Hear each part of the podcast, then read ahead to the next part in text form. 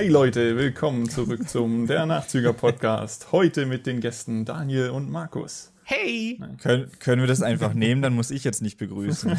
ja, können wir machen. ja, Jonas hat es schon sehr schön gesagt der Nachzügler-Podcast geht in die 20. Runde heute. Wir müssen jetzt noch mal kurz erklären, äh, vielleicht welcher Jonas du bist, weil wir hatten jetzt zwei Podcasts mit Gästen und in beiden Folgen waren Jonas dabei. Das ist der Jonas, der beim ersten Podcast schon mit dabei war. Also nicht beim allerersten, aber bei dem, in dem wir das erste Mal einen Gast hatten. Ich weiß nicht, welche Folge das war, aber wir haben da über unsere Gymnasialzeit geredet. Folge 17. Okay, Folge 17 war es. Cool. Genau. Ich ja, freue mich wieder dabei zu sein. Wenn ihr mehr von mir sehen wollt, müsst ihr mal auf TikTok gehen. Da habe ich 300.000 Follower. Hör auf, die Leute zu verwirren. Das ist der andere Jonas. Ja, ähm, aber das ist schon ein guter Stichpunkt, denn wir haben äh, in dem Podcast, in dem wir mit dem anderen Jonas und mit Dennis geredet haben, haben wir über TikTok geredet und so ein bisschen über ihre YouTube-Anfänge auch.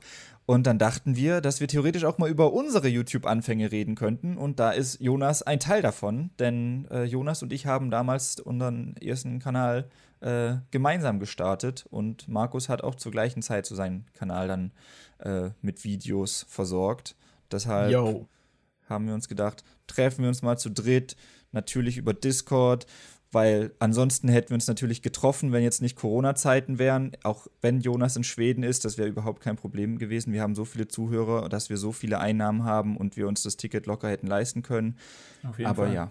Ja, wir wären sogar mit dem Zug dann gefahren und nicht mit dem Flieger, was glaube ich 20 Euro nach Schweden kostet. ja, der, der Flug, der ist jetzt leider eingestellt worden. Aber äh, der Zug, äh, der fährt über Nacht. Also da kann man sich hinlegen, schlafen. Da kommt man an. Ja, dann, dann beim nächsten Podcast, versprochen. Ist. ja, also wie Dani gesagt hat, wir haben ja äh, zusammen angefangen mit dem Kanal. Äh, und wie kreativ wir waren, haben wir uns fast genauso genannt, wie Markus seinen Kanal genannt hat. da haben wir einfach eine Silbe geändert und Danis Anfangsbuchstaben dafür benutzt. Deswegen hießen wir DJ Games. Und wir hatten sogar noch einen Kanal später aufgemacht, glaube ich, der DJ hieß, glaube ich. Nee, wir hatten War die gleichzeitig aufgemacht. Wann, äh, wann die gleichzeitig aufgemacht? Also ein für, für ja. Real-Life-Content, ein für Gaming-Content, ne? Ja, genau. Und war euer Real-Life-Content erfolgreich? nee, aber da können wir ja gleich mal, also nachher drüber reden, wie wir das uns gedacht hatten mit dem Anfang. Wir wollten, glaube ich, erstmal so ein bisschen drüber reden, wie das mit YouTube allgemein bei uns so angefangen hat, wie das in unser Leben kam und wie wir das so früher wahrgenommen haben, weil heutzutage ist wahrscheinlich äh, jeder kennt YouTube, aber als das so rauskam, so was weiß ich, was seit wann gibt's 2006 kam es, glaube ich, oder 2005. Okay, aber bei uns ist es ja erst so 2010, 11 so richtig auf dem Schirm gewesen, glaube ich. Ich weiß nicht, wie es bei euch beiden ist, aber ich habe es erst relativ Ja, 9, 10, 2009 oder 10. Ja, wir sind alt. Ja. Möchte ich hier nur noch mal feststellen. Also, es ist wirklich. ich, weiß, ich weiß nicht, wie das für Leute ist, die jetzt so ein bisschen jünger sind, gerade so irgendwie so 15, 16 und das hören, weil das ist ja ich weiß nicht, für uns ist das so, wir sind damit so aufgewachsen und gerade so groß geworden und für die Generation nach uns ist das so total normal und jeder hat dadurch auch so andere Kanäle, die, wenn man so die Namen droppt, wo bei jedem irgendwie was so auslösen und wenn ich irgendwie Außenseiter und White Hitty oder Gronk sagt, dann werdet ihr sagen so, ah, aber andere dann vielleicht so, also, ja, wer ist das? Also Gronk kennt man noch, äh, White Hitty gibt's nicht mehr und Außenseiter gibt's in anderer Form noch, aber das, yes. Es hat sich alles irgendwie sehr geändert. ja, und ähm, ich finde auch, dass der Con der Content hat sich ja auch stark geändert. Früher war es ja wirklich noch so diese kleine Plattform, wo die Leute halt wirklich so YouTube-mäßig so Broadcast Yourself, wo sie halt einfach so von zu Hause meistens irgendwelche schäbigen Videos hochgeladen haben. Und inzwischen hast du ja, finde ich, fast mehr professionelle Videos auf YouTube als irgendwelche, die noch aussehen, als hätte die ein äh, Typ irgendwie in seiner Garage oder in seinem Garten oder sowas gemacht. Ja, es hat sich natürlich dann, irgendwann wurden auch die Werbetreibenden darauf äh, aufmerksam und dann hat sich das Ganze halt so professionalisiert, nachdem sich halt herausgestellt hat, dass das auch eine große Nummer wird, ne? Ja. Ja, und solche, solche Home-Videos oder wo irgendwas Cooles passiert, sowas ist jetzt halt mehr ausgelagert auf irgendwie andere Portale, aber YouTube ist eben mehr wie ein kostenloses Netflix für Content, der nicht, der nicht zu groß produziert ist, aber der schon produziert ist. Ja. Ja.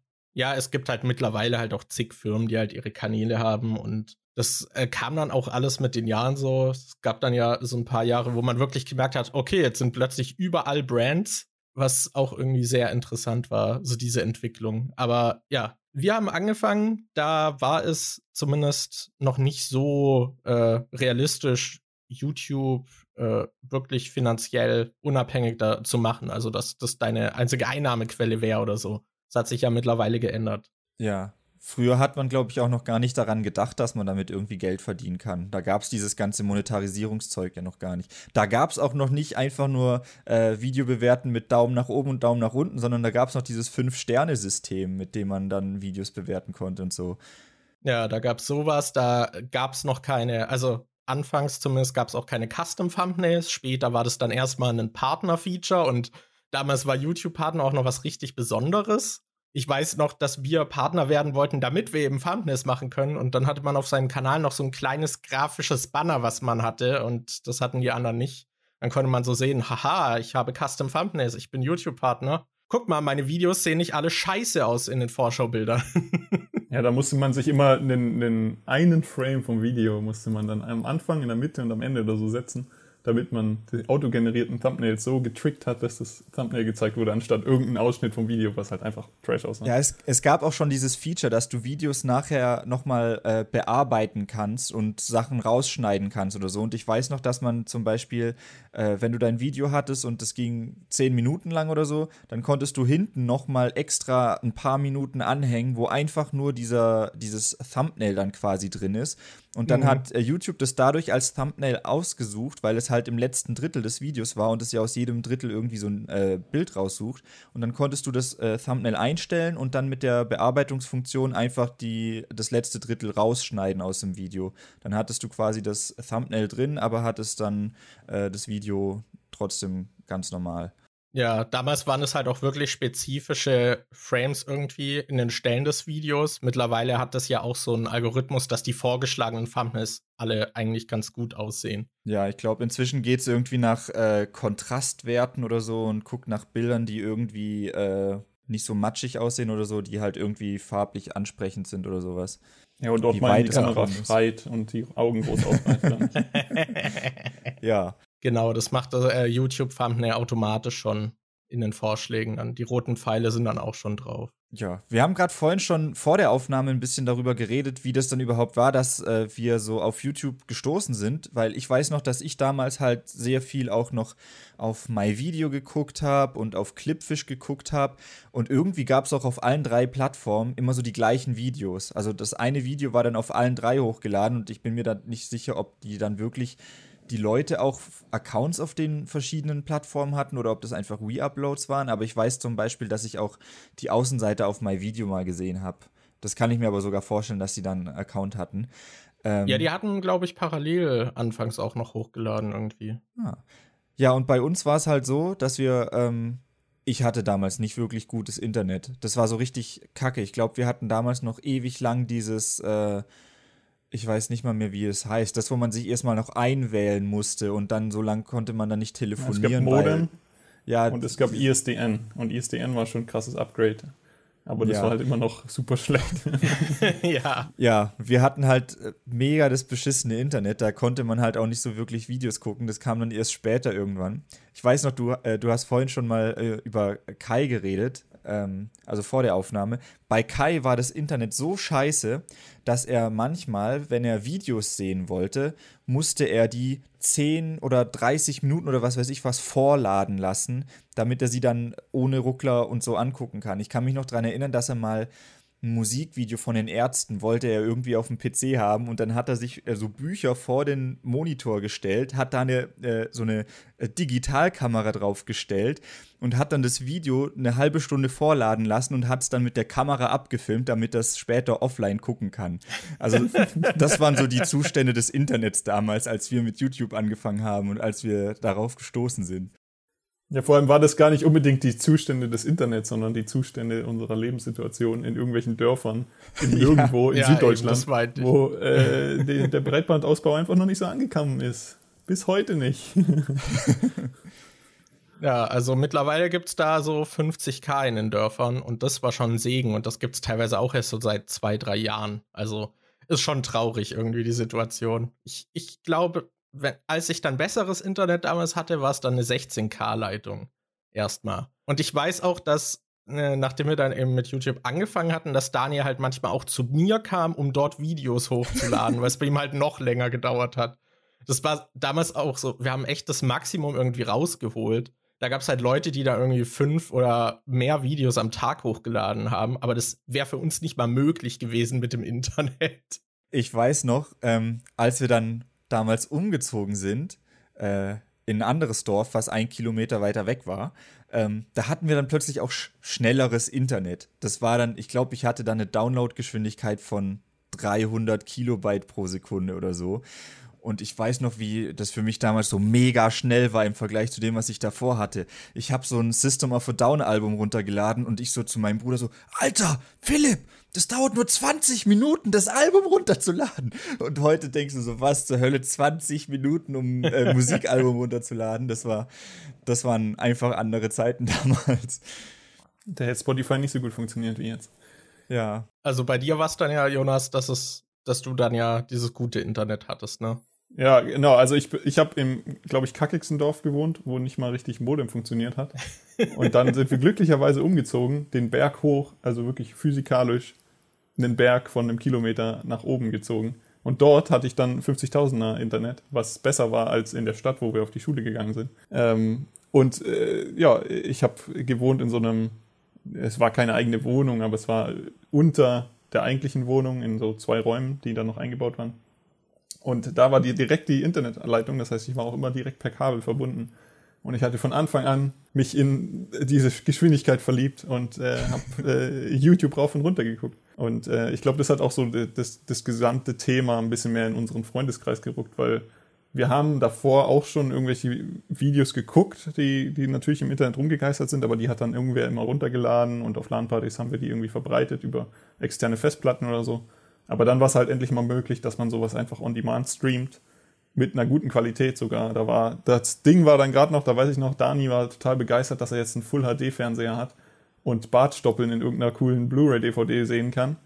Und ich konnte das dann auf einmal in 720p auf YouTube gucken. Und das war, das war schon krass. Mein Bildschirm konnte das zwar nicht anzeigen, weil ich hatte nicht so einen Full HD-Monitor, aber immerhin konnte ich es runterladen übers Internet.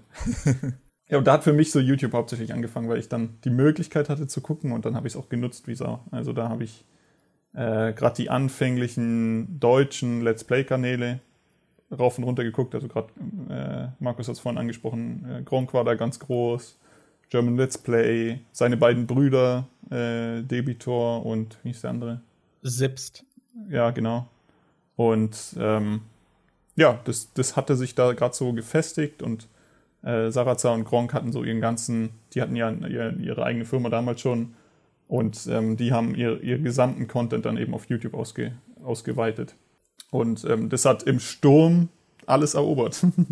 Ja, genau. Die sind so in dem Jahr, glaube ich, in dem wir auch angefangen haben, auch so richtig explodiert. Also ich habe auch mal, wir können ja so eine kleine Zeitreise machen. Ich habe so ein paar Zahlen rausgesucht und wir können die uns ja mal angucken. Ich habe leider nicht äh, die Zahlen 2011 äh, von deutschen YouTubern, aber Februar 2012. Was würdet ihr denn jetzt so schätzen, wer so die größten YouTuber waren und wie viele Abos sie vor allem hatten? Das ist ja auch ein deutlicher Unterschied zu heute. 2012. Also größte YouTuber, nicht nur Gaming bezogen, sondern insgesamt YouTube als. Ja, ja, genau. Also ich glaube, also jetzt Deutschland oder weltweit? Erstmal nur Deutschland. Okay, ich glaube, damals war Cold Mirror noch verhältnismäßig viel größer, als sie es heute ist. Ich kann mir schon vorstellen, dass die da bei den Top-YouTubern mit dabei war. Ja, ich weiß, dass sie damals noch eine Zeit lang auch auf dem ersten Platz war und irgendwann von den Außenseitern eingeholt wurde. 2012, äh, also Februar 2012, war sie dann auf Platz 6. Dann ist bestimmt Waititi noch irgendwo weiter oben. Vielleicht Alberto.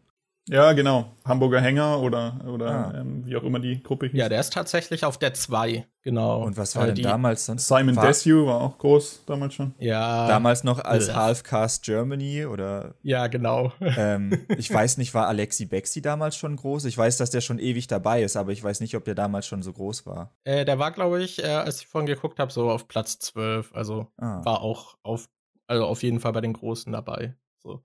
Das ist halt auch so ein Urgestein, ne? Irgendwie so, bei so ein paar merkt man es auch so gar nicht, finde ich. Die wann kamen die schon immer da. Ape Crime, wann kamen die? Waren die da schon dabei? Die kamen erst, die waren erst später, glaube ich. Die waren so nachdem White Titty dann so richtig groß wurde, glaube ich. Haben wir schon den ersten Platz jetzt erraten? Nee. Äh, Außer nee. es ist Gronk. nee, Gronk ist auf der 3. Okay. Was, äh, jetzt schätzt mal, wie viele Abos hatte Gronk damals? Gronk 2012 im Februar. Ja. Vielleicht so 70.000? Nee, nee, das ist schon mehr. Er also hatte, er hatte schon Millionen. Nee, das noch nicht. Nee, dann vielleicht so 200, 300.000. Ja, 367.000. Ist ja gar nichts. Das habe ich ja auf TikTok. Al Alberto war Platz 2 mit fast 500.000 und die Außenseiter waren auf Platz 1 mit so ein bisschen Abstand. Die hatten 730.000. Oh, krass. Und wenn es auch noch gab, also direkt hinter Cold Mirror, die hatte übrigens 300.000. Nach Außenseiter und Alberto waren alle so ungefähr gleich auf. Und nach Cold Mirror gab es noch Head Tutorial, der damals auch noch groß oh, wurde. Oh, stimmt.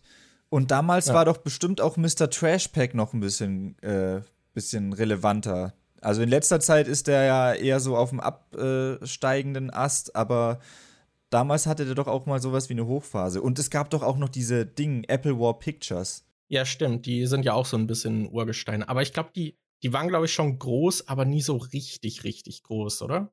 Ich glaube, die waren damals schon eher so Nische.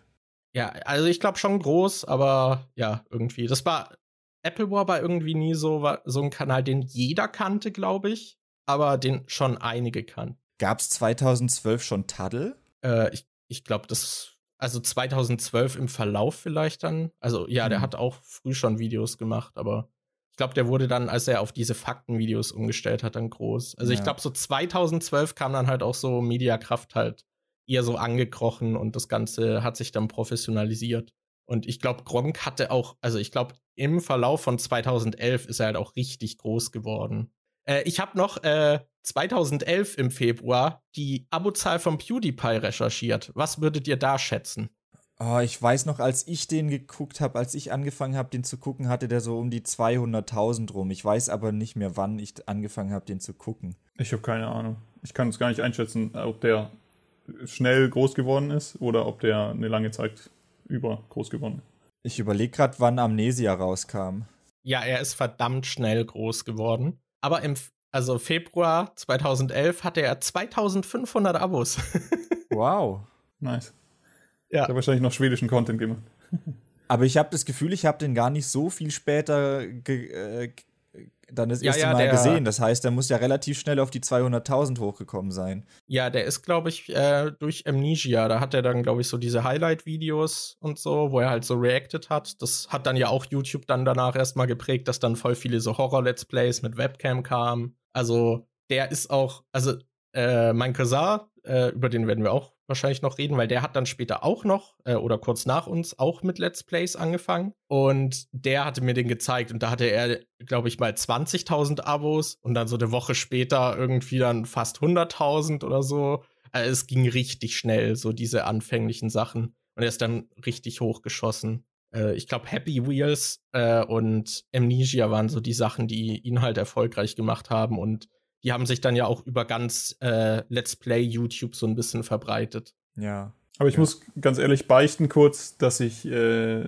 gerade mal Außenseite gegoogelt habe, weil ich nicht mehr wusste, wer das ist. Echt? Du wusstest nicht mehr, wer das ist? Krass. Nee, kannte ich mich nicht. Ich dachte so, ah, okay, ja, krass. Das, ich dachte, die wären diese Dudes, die Dani danach angesprochen hat.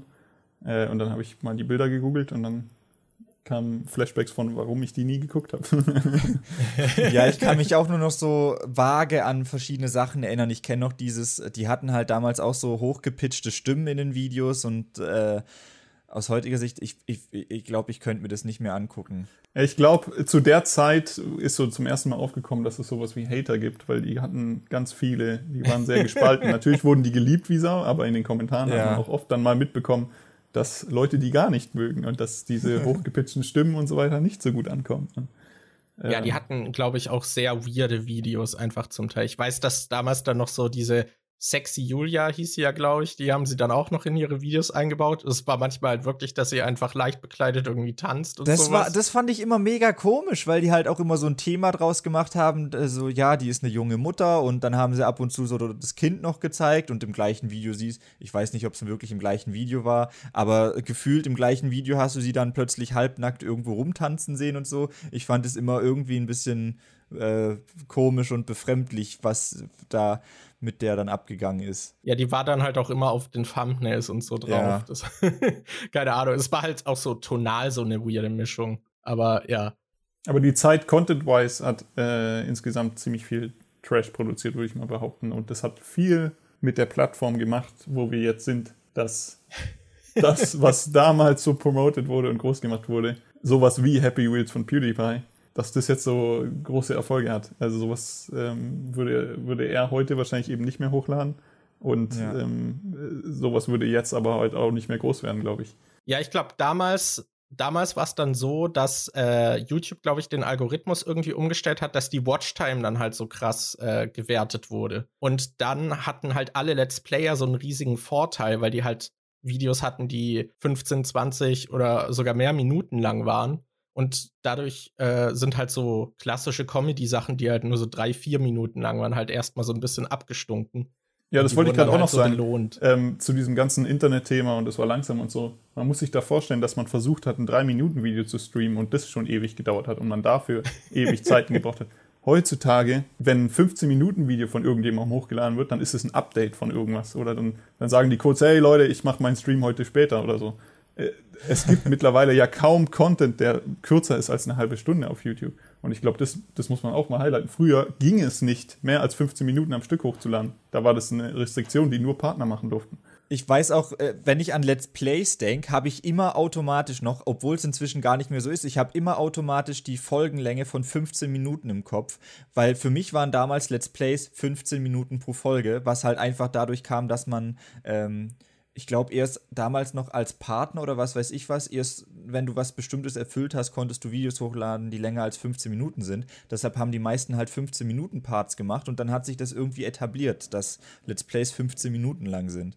Ja, ich glaube, mittlerweile hat sich eher so halbe Stunde etabliert. Ja, so 20 bis 30 Minuten, glaube ich. Ah ja, aktuell ist YouTube ja eh irgendwie auch ganz anders. Man hat eher so mehr Reactions oder irgendwelche Stream-Ausschnitte und sowas oder Stream-Uploads. Da sind die Let's Plays dann halt auch eher so, äh, die Streams dann halt irgendwie aufgesplittet und sowas. Mhm. Das ja, hat sich alles sehr stark geändert und ich glaube, das klassische Let's Play lockt auch wirklich fast niemand mehr vor dem Ofen vor, so also die wirklich klassischen, ich glaube, Gronk kann die zum Teil halt auch nur noch machen, weil er halt schon so etabliert und groß ist. Aber wenn man sich auch so die anderen Kanäle anguckt, die machen alle auch eher editiertes Zeug, was irgendwie kurzweiliger ist. Oder halt wirklich auch nicht so Spiele, die dann mehrere Parts irgendwie gehen, sondern halt oft dann diese One-Offs sind, weil die halt jeder anklicken kann. Das hat man bei uns damals ja auch gemerkt, dass man irgendwie, das, die erste Folge eines Projekts hatte immer so am meisten Aufrufe und dann ist es halt graduell immer abgesunken. Ja. Ich kann es aber auch sehr gut nachvollziehen, dass die Let's Plays dann nicht mehr so krass laufen. Gerade wenn man sich unsere Videos so, so mal anschaut. Ich habe mir schon öfters, also wir haben ja zum Beispiel äh, dieses Freitag der 13. Video gemacht, wo wir das zusammen gespielt haben und dann habe ich die Highlights zusammengeschnitten. Das haben wir auch zu Gang Beasts gemacht und wir haben dieses äh, Overwatch-Video gemacht, wo ich äh, angetrunken war und wir Overwatch gespielt haben. Und das sind halt so Videos, die kurz und knackig sind, die irgendwie zusammengeschnitten sind aus Highlights. Und die gucke ich mir halt manchmal so immer wieder mal an, weil ich denke, oh, das ist irgendwie witzig aber ich würde nie auf die Idee kommen, mir irgendeinen alten Let's Play-Part von mir nochmal anzugucken oder von irgendeinem anderen Let's Player mir irgendeinen bestimmten Part anzugucken. Da finde ich diese äh, zusammengeschnittenen Videos doch cooler. Ich gucke mir zum Beispiel auch ähm, Dunkies Videos gucke ich mir richtig gern an, weil die halt auch cool zusammengeschnitten und kurzweilig sind und die kann man halt zwischendrin durch äh, äh, mal gucken. Und so ein Let's Play ist halt immer so ein Commitment. Da kannst du ja nicht einfach, wenn du Bock hast, zwischendrin mal eine Folge gucken. Da solltest du schon irgendwie vorne anfangen, damit du auch mitkriegst, um was es geht. Und diese kurzen Videos kann ich mir kann ich schon verstehen, warum die sich eher durchsetzen jetzt. Ja, also verstehen kann ich es auch, aber ich würde auch sagen, das ist eine Geschmacksfrage. Und das ist halt auch was Unterschiedliches, was bedient wird, weil ich würde so ein bisschen sagen, dass äh, Let's Plays damals so die wurden jetzt durch Podcasts ersetzt, würde ich vielleicht sogar sagen. Weil da geht es ja eher darum, dass man so die Person irgendwie, dass man ja zuhört und so miterlebt und mit ihr so das Spiel erlebt und äh, dass da eben dann auch eben nicht groß editiert wird, sondern man halt diese Person so ein bisschen so an sich irgendwie halt mitbekommt und es dann auch so was Entspanntes ist. Und wir beide waren ja auch äh, Leute, die auch nie wirklich gerne Let's Plays geguckt haben. Wir haben nur welche gemacht. Bei dir war das ja anders, Jonas, oder? Ja, genau. Ich hatte ähm, von vornherein eigentlich gerne Let's Plays geguckt und ich glaube, das geht vielen so, die Let's Plays gerne gucken. Oder auf jeden Fall ging es bei mir, glaube ich, so, weil ich selber nie viel gespielt habe. Ich habe selbst zu der Zeit, wo ich Let's Plays aufgenommen habe, nur einen Mac gehabt. Ich hatte keinen Rechner zum Zocken. Das heißt, ähm, ich habe demnach auch nur Spiele gespielt, die auf dem Mac liefen. Aber was ich eben nie hatte, war eine eigene Konsole oder einen eigenen Rechner, mit dem ich gute, große Spiele spielen konnte. Das heißt, es war immer interessant, das Medium, was man mag, zu erleben, ohne dass man selber spielt, mit einem möglichst sympathischen Menschen, dem, dem man sich vorstellen könnte, äh, dem mit dem man auch zusammen im Zimmer sitzt und das zockt. Also ich habe zum Beispiel früher einen guten Kumpel, bei dem ich einfach komplett die PlayStation 2 Phase miterlebt habe ohne dass ich jemals äh, selber diese ganzen Spiele gespielt habe. Einfach weil ich neben ihm saß, er die gespielt hat wie ein Let's Play und wir darüber geschnackt haben. Und das Einzige, was beim Let's Play eben anders ist, ist, dass man nicht diesen Rückkanal hatte. Und deswegen würde ich sagen, ist es nicht wie ein Podcast heutzutage Let's Plays, sondern es ist Twitch. Weil Twitch ist genau das, dieser Konterpart, dass man Feedback geben kann zu demjenigen, der spielt und der darauf reagieren kann. Und ähm, aber ja, ich habe das immer schon gern gemacht. Ich gucke auch gerne Twitch aktuell. Also ich, ich mag dieses Format trotzdem gerne, dass man, ist ja, hat ja wie ein Seriencharakter, so man hat eine Folge und eben man geht dann nicht mehr zurück und guckt die sich nochmal an, außer da gab es eben ein mhm. Highlight, sondern man guckt am Stück und erlebt am Stück zusammen am besten ein Werk, was äh, einen Videospielcharakter hat. Was ich mir zum Beispiel niemals gerne angucke, sind äh, auch damals schon sind Multiplayer-Let's Plays weil die haben diesen Charakter nicht. Man erlebt nicht zusammen etwas, sondern es sind situationsbedingte interessante Sachen. Da hat dann dieser Comedy-Faktor mehr. Also bei zum Beispiel irgendwie ähm, Multiplayer-Let's Plays von, weiß ich nicht, Schlag mich tot, Overcooked oder sowas. Da macht Spaß, weil die Leute miteinander agieren und äh, das, das, das Multiplayer-Erlebnis, das Spiel an sich, was gespielt wird, gar nicht so interessant ist. Bei einem Spiel wie jetzt God of War oder sowas, wo ich mir ein Let's Play von angucke, da geht die gesamte Geschichte, die, die, die, gesamte Handlung und das Spielerlebnis. Das ist nicht wichtig, dass ich selber den Button press, damit was passiert, sondern damit ich die Geschichte erlebe. Und ich glaube, diese Rolle, die haben Let's Plays von vornherein eben eingenommen und gehen jetzt weiter, nicht unbedingt als Let's Plays, aber vielleicht auf Twitch, um diese, diese Erlebnisse zu, zu haben. Genau. Ja, Twitch genau. ist dann halt auch nochmal so diese nächste Stufe von ungefiltert. Das ist halt noch mal ungefilterter als die Let's Plays. Hatte Gronk das nicht damals sogar auch zur Anfangszeit irgendwie so gemacht, dass er diese Live-Let's Plays aufgenommen hat, dass er quasi ähm, gesagt hat, ich nehme noch Let's Plays auf, aber ich streame das währenddessen live auf Twitch und dann können die Leute mir während meiner Let's Play-Aufnahme zugucken. Ich meine, dass ich das irgendwie noch so im Kopf habe, dass er ähm, quasi trotzdem seine Aufnahmen gemacht hat, aber eben live, dass die Leute sich das währenddessen schon angucken können. Ich weiß nicht, ob ja, er da. Aber ich glaube, das ist deutlich später schon gewesen. Also Twitch kam ja dann erst sehr viel später als das, was es jetzt ist. Ja, ja ich glaube, das war dann halt wirklich, als er dann eher so auf Twitch umgestiegen ist dann und da halt dann wirklich regelmäßig gestreamt hat. Ja. Ähm, was wollte ich denn gerade sagen? Ach so, ja, dadurch, dass Jonas dann diese Let's Plays äh, so geguckt hat damals, hat es dann auch bei mir irgendwie angefangen, weil also erstmal wollte ich sagen, das mit dem, was du meintest, dass du gerne zuguckst, aber dich selber gespielt hast, das, da haben wir uns auch immer so perfekt ergänzt, weil ich weiß auch noch, dass du ab und zu, äh, was heißt ab und zu, du bist ziemlich oft bei mir gewesen oder ich bei dir. Und wenn du bei mir warst, war es halt auch immer so, ich habe halt gern gespielt und dann bist du gekommen und dann konnte ich halt einfach weiterspielen, weil du gern zugeguckt hast. Das war irgendwie so eine perfekte Symbiose. Und ähm, ja, und wenn ich dann bei dir war und du das geile Internet hattest, ähm, dann habe ich halt bei dir auch mal, weil du abends dann oftmals noch irgendwie Gronk geguckt hast oder sonst irgendwas, habe ich das halt auch gesehen. Und ich glaube, da kam dann bei uns irgendwann so dieser Gedanke auf, hey, wir könnten doch eigentlich selbst Videos machen. Warum, warum machen wir das nicht? Ich glaube, das kam naja, eigentlich, also Videos, Videos hast du ja schon ziemlich lange selber gemacht. Ähm, ja. Nur dieses, dass man das broadcastet und dass man damit irgendwie Leute erreicht und versucht, irgendwie Feedback dazu zu bekommen den man nicht ja. von unmittelbar von dem Freundeskreis bekommt. Das war dann, dann dieser Gedanke. Aber das, das generelle, man macht Videos zum Entertainen von sich selber. Gerade dieses, dieses ursprüngliche YouTube-Format-Ding, das hattest du ja schon ziemlich lange. Ja, stimmt. Ich hatte davor sogar schon andere Kanäle, bevor wir den äh, Let's Play-Kanal gemacht haben. Und da habe ich halt äh, Videos mit Freunden manchmal gemacht und die waren dann halt aber wirklich nur, die habe ich dann geschnitten und hochgeladen und dann halt meinen Freunden gezeigt, die halt bei den Videos auch mitgemacht haben. Da hatte ich nie irgendwie im Hinterkopf, hey, das könnte ich doch jetzt machen, um Leute zu unterhalten oder das könnte ich doch regelmäßig machen oder so. Dieser Gedanke kam, glaube ich, erst, als ich das dann bei dir gesehen habe, dass es da Leute gibt, die quasi sowas wie Serien machen, die, äh, wo, die halt auch eine Followerschaft haben, die sich das dann gern angucken. Ich glaube, das kam dadurch dann.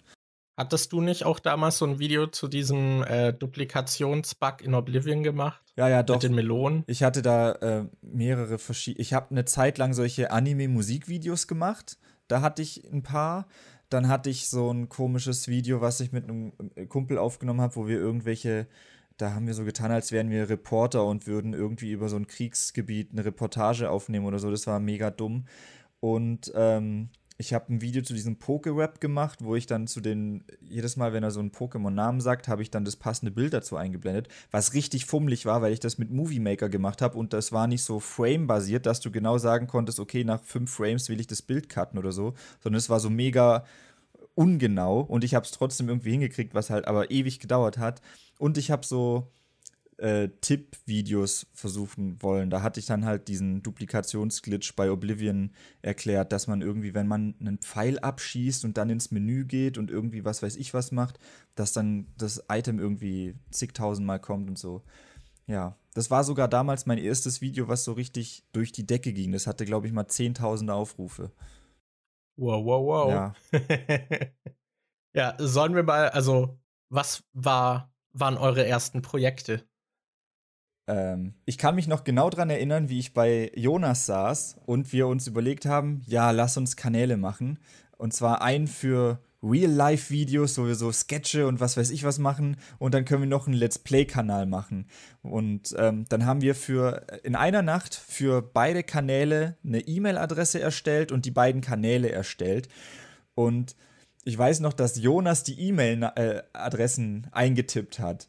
Und, wir, und ich, ich habe halt die E-Mail-Adresse immer noch, weil ich den Account immer noch benutze und es ist halt immer noch meine Haupt-E-Mail-Adresse, mit der ich auch überall bei Amazon und was weiß ich angemeldet bin. Das ist die E-Mail-Adresse, die Jonas damals erstellt hat und die ist so ewig lang. Dieser, dieser E-Mail-Name ist einfach so ewig lang. Jedes Mal, wenn ich mich bei äh, irgendwo einloggen muss und äh, wenn ich bei einem Freund bin oder so und der so, hey, kannst du mal kurz Amazon einloggen oder, oder dies, das, dann gebe ich diese E-Mail-Adresse ein und dann kommt meistens die Reaktion, Alter, was hast du für eine lange E-Mail-Adresse?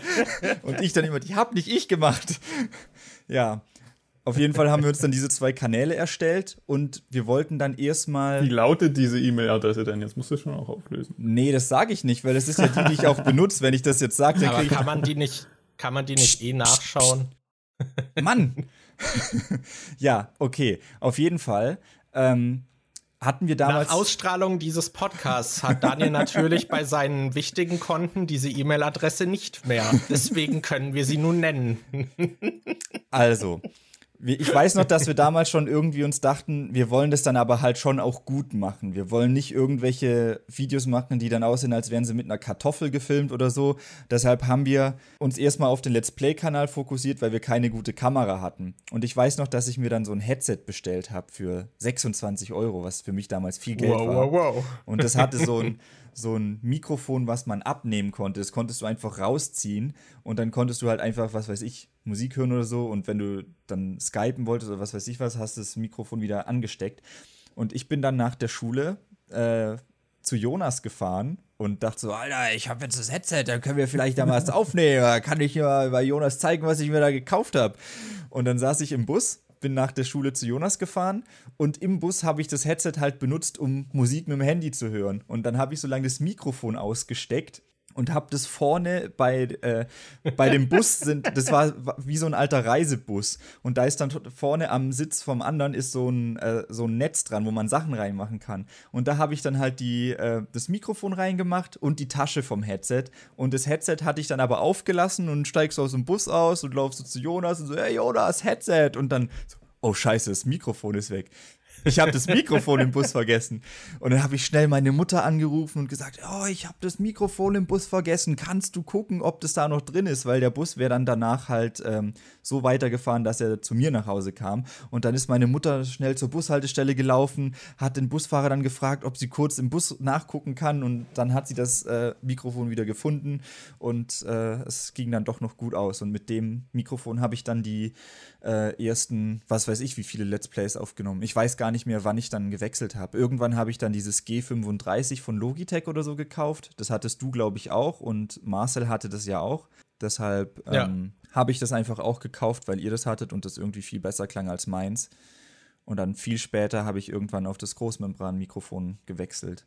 Ja, da hat das dann Kohle, da gab es dann die Upgrades, ne? Ja, das war dann zu der Zeit, als ich in der Schreinerei gearbeitet habe und ich äh, zu Hause keine Miete zahlen musste, wo ich dann einfach 1000 Euro pro Monat zur freien Verfügung für alles Mögliche hatte. Das war dann auch die Zeit, als man bei der Gamescom in Köln man einfach sagen konnte, ja, ich kaufe mir jetzt eine PlayStation 4. das, äh, dass du die, das ist, es ist halt auch, ich finde das immer noch dumm, dass du bei der Gamescom die PS4 gekauft hast und wir die dann mit der Bahn zurück. das Dumme waren vor allem die Gründe, warum ich die da gekauft habe. Ich hätte die ja auch später kaufen können, aber ich weiß noch, dass wir diese komische Mietwohnung hatten und da war ein Fernseher ja. und uns war langweilig. Dann dachte ich, ja, wenn ich jetzt eine Playstation kaufe, können wir für die drei, vier Tage, die wir da sind, in der Wohnung Playstation zocken. Und es war so eine äh, spezielle Vorbesteller Playstation 4. Da war noch ein Fallout 4 T-Shirt dabei. Das musste natürlich auch mit sein. Ja. Sehr wichtig, dass äh, das mitkam. Ja, das war sehr gut. ja, aber Jonas, du hattest damals ja, glaube ich, schon wegen Band und was weiß ich was, du hattest ja schon Audio-Equipment. Du hattest diese dynamischen Mikrofone, die man so in die Hand nehmen konnte und so, also mit denen wir ja. Ja, genau, ich hatte ein, ein Gesangsmikrofon. Ähm, mhm. Und auch, ja, kein gutes Aufnahmeequipment zu Hause, aber immerhin Kabel und äh, einen Verstärker. Und ähm, damit haben wir dann die ersten Sachen aufgenommen, ja. Aber da, das Problem, was da halt war, das war eben kein Großmembran-Mikrofon und du hattest irgendwie keinen Popschutz und alles sowas. Demnach war die Soundqualität jetzt auch nicht so super geil. Aber äh, besser auf jeden Fall als irgendwie ein Headset, was im Bus liegen bleibt. Ja. ja. Wie war das denn bei dir, Markus? Du hattest ja wahrscheinlich, weil du davor einfach schon viel gezockt hast, irgendwie Headset und Equipment. Äh, ich weiß gar nicht, wie es mit dem G35 war, ob ich mir das dafür geholt hatte. Oder ich glaube, das hatte ich auf jeden Fall noch nicht lang. Ich weiß nicht, ob das der Grund war, aber auf jeden Fall hatte ich das da halt zu Start. Das hat es auch getan erstmal, bis ich dann später dann halt so ein Großmembranmikro geholt habe. Und ja, also bei mir war es so, dass ich davor auch so ein paar Videos irgendwie gemacht habe auf so anderen Kanälen, zum Beispiel der ominöse Rollstuhlfahrer, so die dunkle Vergangenheit. weiß ich noch, wie das dann. Das war halt damals auch noch, dass man auf seinen Kanälen dann solche Auszeichnungen bekommen hat. Zum Beispiel irgendwie so äh, Newcomer oder meist gesehen Deutschland und dann noch irgendeine Unterkategorie, dass man da halt teilweise dann auch so. Ich weiß, dass wir bei irgendeiner Kategorie Platz 3 waren und ich dachte mir so, holy shit, was? Und das war halt so ein dummes Video, wo wir mit dem Rollstuhl äh, irgendwie bin ich einen Berg runtergefahren und so. Und ja, es jetzt auch nicht so das Most PC-Video so äh, im Nachhinein, aber ich weiß, dass es da auch viel Hate gab, als es dann ein bisschen groß geworden ist. Ich glaube, das hatte dann auch fast 10.000 Aufrufe oder sowas. Und da kamen auch ganz viele, die halt so, äh, ja, einen beleidigt haben und so. Das war so meine erste Erfahrung, dass irgendwas ein bisschen populärer war und ansonsten halt auch nur so privat irgendwas hochgeladen, um es halt jemandem mal zu zeigen. Und ja, ich hatte Let's Plays schon überlegt, glaube ich, ob ich die machen soll irgendwie.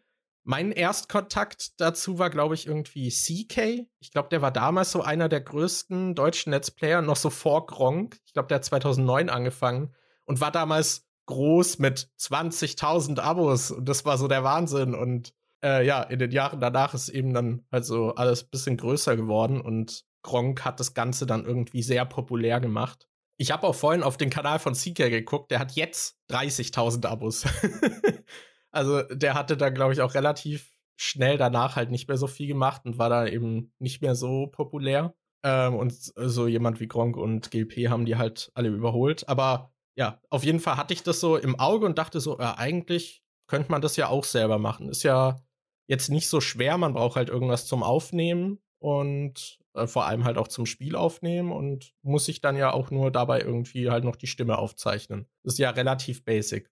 Und hab das dann aber halt nie irgendwie gemacht, hab das dann wieder so liegen lassen. Ich glaube, ich habe den Kanal 2010 Ende irgendwie erstellt gehabt. Und dann hattet ihr halt angefangen und da hat man dann in der Schule auch so ein bisschen drüber geredet und da war ich dann wieder angefixt und dass ihr dann so angefangen habt, das war dann so dieses, ah, man hat jemand anderen, mit dem man dann so drüber reden kann, es auch macht und ja, da hatte ich dann auch Bock und hab dann eben angefangen mit Oblivion, war mein erstes Let's Play. Ich will hier noch kurz äh, zwischengrätschen. Ich habe gerade mal geguckt, das Video, dein ominöses Anfangsvideo, ist ja noch online auf YouTube und es hat äh, 12.000 Aufrufe und ist jetzt fast elf Jahre alt. Das ist vom 30. Juli 2009. Und, ja, richtig gut, ne? Ja, und es hat elf Kommentare und ich glaube, 80 Prozent davon sind sowas wie: Ja, kranken Löcher, einfach nur zum Kotzen und Beleidigen.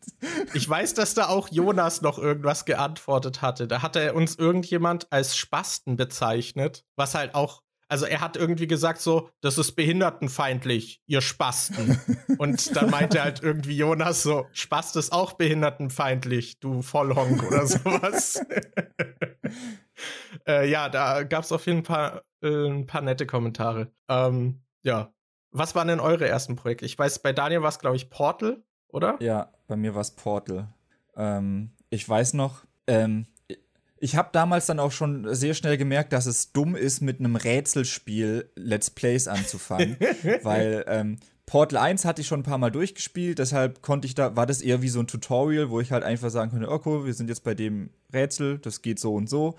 Und es ging auch noch ganz gut bei mir war die Anfangsphase halt richtig schwer mit dem äh, der technische Aspekt, weil ich einfach nicht wusste, wie man so Sachen aufnimmt und wie man das dann schneidet und was man da für ein Codec benutzt und pipapo.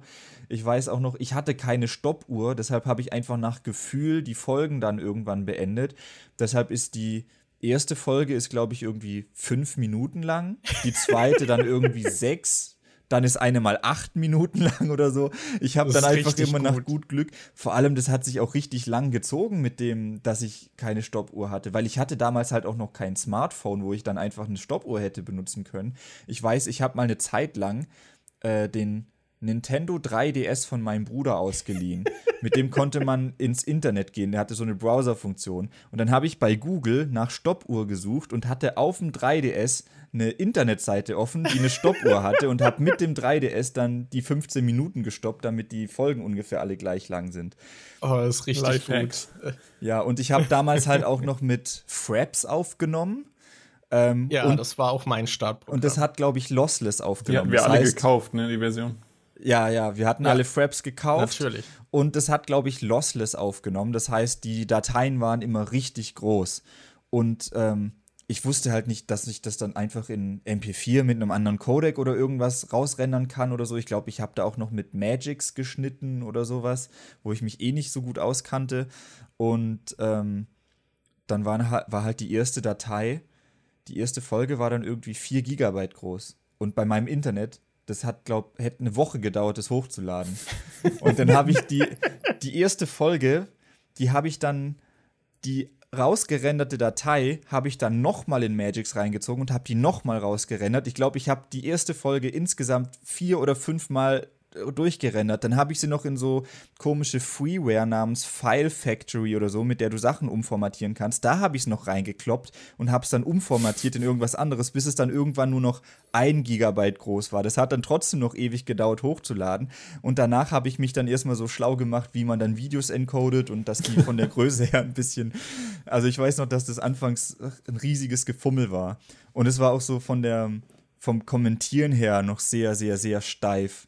Also das, da cringe ich immer, wenn ich mal noch so in meinen ersten Portal-Part reingucke. Ich weiß, da geht noch irgendwie so was so los wie Hallo, ich bin Daniel von DJ und willkommen zu meinem ersten Let's Play. Wir spielen Portal und da, da rede ich noch so viel steifer als. Ja, man also hat halt ich, mit der Wand geredet so und das ist. Ähm also ich krieg heute immer wieder noch. Äh, äh, neulich hat mir erst eine auf eine Instagram-Story geantwortet. So, egal was du machst, du klingst immer wie so ein Zombie, der versucht, menschliche Emotionen zu spüren oder so.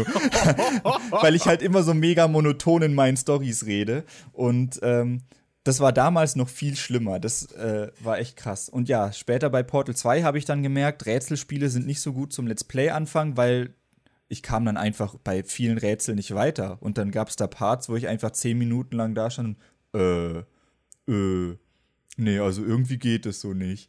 Und das, das war jetzt nicht das spannendste Projekt. Spannend. Ja. Ja, ich meine, Anfang ist eh natürlich schwer irgendwie. Ich würde auch sagen, so, also vor allem Daniel und ich, wir sind halt auch recht introvertiert und das ist halt wirklich so, wie man sich so, weiß nicht, so den Fünftklässler vorstellt, der irgendwie dann so ein Referat halten muss, was er davor noch nie gemacht hat. Und am Anfang ist das halt dann so total trocken und steif und unsicher. Und ich, ich finde, was man halt auch erst lernt, ist so dieses, wenn man etwas aufnimmt, dann hat man halt eine andere Stimme. Und wenn man anfängt, irgendwie sowas aufzunehmen zum ersten Mal, dann hat man das noch nicht so, diesen Aufnahmemodus, dass man Dinge auch so ein bisschen überbetont und etwas überhöht halt spricht. Das muss man halt alles auch erst lernen. Also mein erstes äh, Let's Play ist auch ähnlich. Sehr, sehr ruhig, sehr trocken und auch sehr sachlich so. Auch dieses so, dass so Humor auch, auch nicht, da kommen zwar auch so ein paar Witze, aber man nimmt halt alles so ernst irgendwie, wie ich dann so ganz ernst die Charaktererstellung in Oblivion mit diesen Active Faces irgendwie so, hm, okay, wenn wir hier den Regler jetzt äh, bewegen, dann bekommen wir hier. Ja, doch so, als hättest du es noch nie gespielt. Als hättest du das Spiel nicht auswendig gekannt. ja, das, das kommt auch noch dazu, dass äh, man ja Spiele gespielt hat, die man schon kannte und aber nicht alles irgendwie vorwegnehmen will. Und dann schauspielert man halt so ein bisschen aber ja, ist alles irgendwie weird. Das, was du gerade angesprochen hast mit der Stimme, dass die anders klingt, das hatte ich schon wieder voll vergessen, weil es für mich inzwischen so völlig normal ist. Aber damals war das halt auch so, so, so dieser Schock, so, warte, so warte, andere Menschen nehmen meine Stimme so wahr, weil man selbst hört seine Stimme ja, glaube ich, anders, weil die ja durch äh, Schwingungen quasi äh, wahrgenommen wird. Und dadurch, dass du redest, vibrieren ja auch deine Knochen und so. Und dadurch sind die Schwingungen, die du selbst in dein Ohr bekommst, ein bisschen anders als die, die andere Leute abbekommen, weshalb die eigene Stimme für sich selbst anders klingt, als wenn andere das hören oder wenn du das aufnimmst. Und ich war da am Anfang richtig geschockt, so, was zur Hölle? Das ist so klingig. das ist genau wie, das ist, äh, irgendwann habe ich mal äh, gedacht, ähm, man guckt ja immer in den Spiegel, um sich irgendwie fertig zu machen. Wenn du ne, dir die Haare machst oder so, ich gehe halt immer vor den Spiegel und mache mir die Haare auf eine gewisse Seite, weil ja. ich finde, dass es so halt gut aussieht. Und das Problem ist, das ist mir erst im Nachhinein irgendwann mal aufgefallen, dass nur ich die Haare so sehe, weil alle anderen sehen die ja nicht spiegelverkehrt. Das heißt, wenn ich sie bei mir so mache, dass sie im Spiegel gut aussehen, weil ich diese Seite mehr mag, sehen alle anderen Menschen die Seite, die ich nicht so sehr mag. Das ist voll komisch. Da, da, da denkt man halt auch nicht drüber nach irgendwie. Ja. ja, also ich glaube, gerade das mit der Stimme ist für viele, die sowas auch davor noch nie gemacht haben, auch oft so ein K.O.-Kriterium, weil man dann in die Aufnahme hört, so, nein, das werde ich niemandem zeigen, das ist ja schrecklich. Mhm. Das, wie war denn das bei dir, Jonas? Du hattest ja durch Band wahrscheinlich äh, schon mehr Berührungspunkte, oder? Ja, genau. Ich wusste wenigstens, wie meine Stimme klingt, aber ich bin bis heute nicht Fan davon. Ähm, aber man muss sich eben damit abfinden, weil das ist ja im Endeffekt, bist du der Einzige, der das komisch findet. Alle anderen kennen dich nur so oder lernen dich so kennen. Ähm, das ist, glaube ich, äh, so wie wenn du deine Frisur änderst und dann denkst, du wirst anders von Menschen, die dich noch nie vorher gesehen haben, wahrgenommen. Nein, wirst du nicht. Die kennen dich mit dieser anderen Frisur. Die wussten nicht, wie du vorher aussahst. Äh, ja. Da muss man sich dran gewöhnen. Und, aber das weiß ich auch, dass das auf jeden Fall ein K.O.-Kriterium war, auch für mich am Anfang. Ähm, ganz viel hat da, glaube ich, mit zu tun, auch mit der Mikroquali und so, wie wir das am Anfang hatten. Unser Setup war einfach nicht ausgereift. Wir haben halt spontan gesagt, wir machen das. Und dann haben wir halt mit allem, was wir zur Verfügung hatten, das gemacht. Äh, ich glaube, das wäre nochmal was ganz anderes, als würdest du jetzt richtig cool dich aufnehmen. Ähm, dann wäre diese Schwelle auch nicht so anders. Aber was auf jeden Fall so ist, was mir auch aufgefallen ist, dass mein erstes Projekt war, glaube ich, 3D-Pong. Ich hatte ja schon gesagt vorhin, ich hatte nur einen Mac und musste irgendwas spielen, was auf meinem Mac lief. Und ähm, das war unter anderem 3D-Pong. Und dann habe ich mir halt so einen Witz draus gemacht, bis ich, bis ich irgendwie was Besseres spielen kann, spiele ich halt solche kleinen Spiele. Und ähm, wenn man sich da die Folge anguckt, da, da merkt man, dass ich zum Beispiel voll versuche, so ein bisschen witzig zu sein und das alles so mit ein bisschen Ironie zu machen und so. Aber das halt überhaupt nicht funktioniert, weil ich so einen Charakter einfach noch nie. Ich kann das in einem Gespräch, aber eben nicht alleine gegen die Wand reden.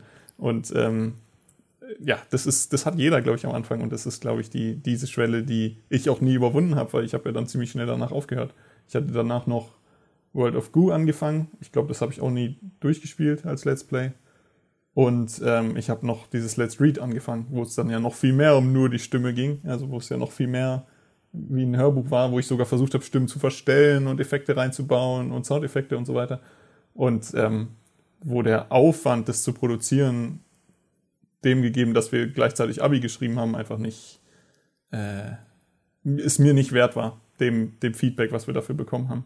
Und dann danach habe ich ja auch nie wieder was gemacht. Also ich bin ja grundlegend wirklich nur bei den Anfängen dabei gewesen und äh, Dieses, kurz nach Anfang bin ich schon wieder rausgegangen. Dieses Pong ja, ist glaub, ja auch ein super Anfang. So ein ähnlich dummes Projekt, um anzufangen wie bei mir mit Portal, weil bei Pong hast du ja nichts, auf das du irgendwie reagieren kannst. Es ist ja immer genau das gleiche Gameplay. Da musst du dir ja irgendwas aus der Nase ziehen, um das irgendwie interessant zu verpacken. Weißt, bei Oblivion kannst du dann wenigstens noch rumlaufen, ein bisschen erklären, was du machst, oder dann passiert irgendwas Dummes, weil ein Bug da ist. Da hast du immerhin was, worauf du reagieren kannst, aber bei Pong ist das ja überhaupt nicht gegeben. Ja, und du hast keine Insider, du hast keinen äh, Twitch-Chat, du hast nichts, worauf du reagierst, außer aufs Gameplay. Und wenn das Gameplay dann halt sowas ist wie Pong oder Portal, wo du auch noch selber denken musst, und denken und reden ist schon hardcore, dann ähm, ja, eignet sich vielleicht nicht so ideal. Ich ja, ich glaube, bei der, bei der Spielwahl habe ich es dann wahrscheinlich am klügsten irgendwie gemacht, weil ich habe mir Oblivion genommen, das ist ein Spiel, das kannte ich, da habe ich drin geatmet, und da hatte ich dann halt auch Bock, die Leute irgendwie so durchzuführen und ihnen diese Welt zu zeigen. Ich glaube, das ist auch so der beste Startpunkt für einen Let's Play. Auch wenn heute jetzt wahrscheinlich äh, die wenigsten sagen werden, yo, ich will mit Let's Plays anfangen, aber ich glaube, wenn man sich schon in einem Spiel so ein bisschen wohlfühlt und das ein bisschen kennt und dann halt auch weiß, was irgendwie kommt, ist das irgendwie so der beste Startpunkt. Das hatte ich dann später auch, als ich, äh, ich glaube, das zweite Projekt, was ich hatte, ich weiß nicht, ob ich dann direkt Portal 2 gemacht habe, aber ich weiß, dass ich auf jeden Fall als eins meiner ersten Projekte dann mit Pokémon Smaragd angefangen habe. Weil ich hatte halt auch nicht so den geilen Rechner, ich konnte auch nicht die krassen High-End-Spiele spielen. Dann habe ich halt äh, gedacht, ja, okay, dann spiele ich halt so ein Emulatorspiel vom Game Boy Advance. Das ist ja, sollte mein PC noch packen. Und ich glaube, das Pokémon Let's Play war dann auch das, was, das erste, was so ein bisschen von mehr Leuten gesehen wurde. Mehr Leute heißt dann, dass es vielleicht 20 gesehen haben, anstatt nur 10. Ähm, aber ich glaube, das bei Pokémon war es halt auch so, dass ich zum einen da gibt es halt nicht irgendwie einen Sprecher, der irgendwas sagt. Das heißt, ich musste die ganzen Text, äh, die, die ganzen Figuren vertonen, was dann schon irgendwie witzig war, weil ich dann halt anfangen konnte, so, dass ich die Frauen dann mit so einer total hohen Stimme vorlese oder wenn so ein alter Typ, so ein Arenaleiter da ist, dass man dann halt mit so einer tiefen Stimme redet und so. Und das war ganz witzig und es war halt auch so, dass ich Pokémon so viel gespielt habe, dass ich mich da einfach super mit ausgekannt habe und mit allem irgendwie gut umgehen konnte. Das war dann auch eher so ein Let's Show als ein Let's Play. Und das Projekt war dann auch das erste, was dann in der Schule so ein bisschen die Runde gemacht hat. Ich habe nämlich, da kann ich mich noch dran erinnern, in der ersten Folge, wo man einen Charakter erstellt, da werden immer wieder solche Markennamen oder irgendwelche speziellen Items oder irgendwas werden dann in Caps geschrieben, während alles andere klein ist. Und ich habe dann halt ähm, in der ersten Smaragd-Folge habe ich dann die Sachen, die Sätze normal vorgelesen, aber wenn so ein Caps-Lock-Wort kam, habe ich das halt geschrien. Und ähm, ich weiß noch, dass mich dann in der Schule, ich glaube, äh, der Sebi, der Schulsprecher Sebi da, der auch in der Band war, glaube ich, der hat mich mal drauf angesprochen und hat dann irgendwie so Witze gemacht, dass man, äh, dass ich mittendrin im Satz dann die Wörter so geschrien habe. Also da das Pokémon-Projekt war dann auch eins, das in der Schule dann so ein bisschen die Runde gemacht hat. Und da habe ich dann auch direkt gemerkt, wie unangenehm das ist, wenn man direkt darauf angesprochen wird, dass man im Internet sowas macht. Ja, ich hatte auch so einen richtig unangenehmen Moment. Äh, was man auch noch erwähnen muss, ist, äh, wir waren damals ja auf derselben Schule und eineinhalb Monate später habe ich die Schule verlassen und halt gewechselt, was äh, irgendwie das war ja auch so dumm, das haben wir auch schon erwähnt, dass Dani und ich davor halt auch nicht wirklich viel miteinander zu tun hatten. Dann hatten wir so dieses gemeinsame Projekt und haben irgendwie so die ganze Zeit darüber geredet, haben dann auch irgendwie voll lang geskypt zum Teil und haben dann halt voll viel miteinander gemacht und haben uns da so angefreundet und Jonas und ich waren davor halt schon so befreundet, aber mit Dani ging es da erst so los und dann habe ich halt die Schule gewechselt, was irgendwie äh, ja nicht so das geile Timing war. Und auf dieser neuen Schule war es dann mal irgendwie so, dass äh, die Leute das halt spitz bekommen haben, dass ich halt irgendwie so Let's Plays mache weil ich glaube, mit einem aus der Klasse habe ich darüber mal geredet oder so. Und dann hatten wir eine Freistunde und dann hat sich die Klasse einfach auf dem Beamer Let's Plays von mir angeguckt, während oh. ich im oh. Raum saß. Und das war, glaube ich, eine der unangenehmsten Erfahrungen, die ich jemals hatte. Oh, das selbst, halt, oh. Selbst wenn du an das bei unserer Ausbildung denkst, weil wir hatten so eine Roomtour mal mit Markus aufgenommen, wo er äh, un äh, unsere damalige Wohnung in Berlin gezeigt hat, ähm, in der wir nur zwei Monate gelebt haben. Und da hat er halt so ein Dildo vom Boden irgendwie aufge äh, aufgehoben, der da rumlag, und hat den einfach so casual in den Mund genommen und wieder rausgezogen. Äh, ja, ich habe irgendwie gesagt, das ist meine Zahnbürste. Also das Konzept von dem Video war, dass ich wirklich wir machen eine Roomtour und ich improvisiere halt wirklich die ganze Zeit Bullshit. Ja, und, und dann hat er Ich finde auch gut, dass du ohne Kontext einfach sagst, ja, da lag halt ein Dildo rum. Das ist halt normal bei uns in der WG Ja, auf jeden Fall hat Markus den dann halt im Video quasi gelutscht und hat den dann wieder weggelegt und hat so getan, als wäre das no big deal, als wäre das halt völlig normal. Und dann als Markus, der kam, glaub, einen Monat später oder so bei mir in der Ausbildung mit dazu, ist er bei mir in die Klasse gekommen. Und ich weiß nicht mehr, also eigentlich muss ich, eigentlich müssen die das ja von mir kennen. Ich weiß nicht, woher ja, die das, das warst kennen. du. Das ja, und dann, saßen, dann saßen wir im Computerraum und Miguel hat sich dieses Video angeguckt und piekst dann so nach vorne so, hey Markus, bist du das? Und dann dreht er so den Bildschirm um und zeigt die Szene, wie Markus gerade diesen Das war Michelle. Ja, aber Miguel noch. und Michelle saßen doch da, glaube ich, zusammen ja, ja, und haben genau. sich das genau. angeguckt. Das war richtig, also, das ja, war auch richtig genau. angenehm, bestimmt. Es war so erster Tag in der Schule und dann werde ich von hinten angetippt. Michelle so, so, hä, bist du das? Bist du das mit dem Dildo im Mund? so, danke Daniel für diesen Ersteindruck. Aber äh, tatsächlich ist mir das gar nicht so unangenehm gewesen, weil da war das ja schon mehr so meine Brand, weißt du? Da war ich schon ja. gefestigter darin, dass wir halt manchmal weirden Scheiß machen. Und deswegen gibt es dieses so, Video auch im Internet. Im Mund zu haben. Ja, genau. Also gibt es auch auf anderen Seiten noch mehr Videos von. Ähm, Hast du einen Account wie schaut den auf, schaut auf, mein, schaut auf meinem OnlyFans vorbei. Genau. Äh, nee. Ja, also das ist zwar auch unangenehm und ich bin dir nicht so dankbar für diesen Ersteindruck. aber ist noch okay, weißt du? Es kann man machen. Ich, ich meine, wir kamen auch mal mit den Bibi und Tina-Shirts dann da in die Schule und so einfach vor den Lulz mit ja. unseren pinken Shirts und so Kram. Ich weil wir waren doch eh so die Klassenclowns in dieser Klasse. Ja, so aber bisschen. das bringt mich gerade zu einem anderen Punkt. Jonas, du meintest ja, dass das bei dir so ein bisschen die Hürde war mit, ähm, da, dass die Stimme dann anders klingt und dass das irgendwie nicht so wirklich deins war. Und äh, da wollte ich mal fragen, wie das bei euch dann so all allgemein war, ob sich da irgendwie was verändert hat dadurch, ob ihr daran irgendwie gewachsen seid oder sonst irgendwas. Bei Jonas weiß ich jetzt nicht, ob das da so viel passiert ist, weil du ja nicht so lange mit dabei warst. Aber wie war das denn bei dir, Markus? Äh, also ich würde auf jeden Fall sagen, dass mir schon dabei geholfen hat, irgendwie offener zu sein, so ein bisschen. Und ja, ich meine, was ich immer wollte, war Leute unterhalten, vielleicht auch ein bisschen irgendwie was beibringen oder eben Spiele zeigen, die sie vielleicht nicht so kennen äh, und halt meine Leidenschaft irgendwie damit teilen. Und ich würde auch sagen, das habe ich zwar jetzt nicht mit unglaublicher Reichweite, aber auch so in der Form auch irgendwie immer ein bisschen gemacht. Und äh, also ich muss schon sagen, dass es mir dadurch dann halt leichter fällt, irgendwie flüssiger zu sprechen oder sowas wie Präsentation oder so. Das hat mir zwar in der Schule auch schon immer irgendwie Spaß gemacht, auch wenn ich sonst eher so in mich gekehrt bin, einigermaßen. Aber dadurch ist man natürlich dann äh, in solchen Momenten halt nochmal deutlich lockerer, als wenn man das halt nicht hätte irgendwie. Und gerade irgendwie so Gesprächsfindung und Themen fällt mir dadurch halt viel leichter. Und ich merke auch, seitdem ich nicht mehr aktiv Let's Plays mache, dass es mir halt irgendwie schwerer fällt. Und ich, die Vorstellung, jetzt gegen die Wand nur aufzunehmen, so ohne Leute dabei, ist für mich jetzt auch erstmal wieder weird. Und hätte ich jetzt so spontan nicht unbedingt Lust drauf, wenn ich mich jetzt drauf einlassen würde, würde ich mich wahrscheinlich wieder dran gewöhnen. Aber ja, ich wurde auf jeden Fall dadurch halt lockerer in der Hinsicht. Und ich glaube auch so ein bisschen selbstbewusster. Hm. Und du, Jonas? ich glaube, äh, charakterlich hat sich da nicht unbedingt viel getan, vor allem durch die kurze Zeit nicht.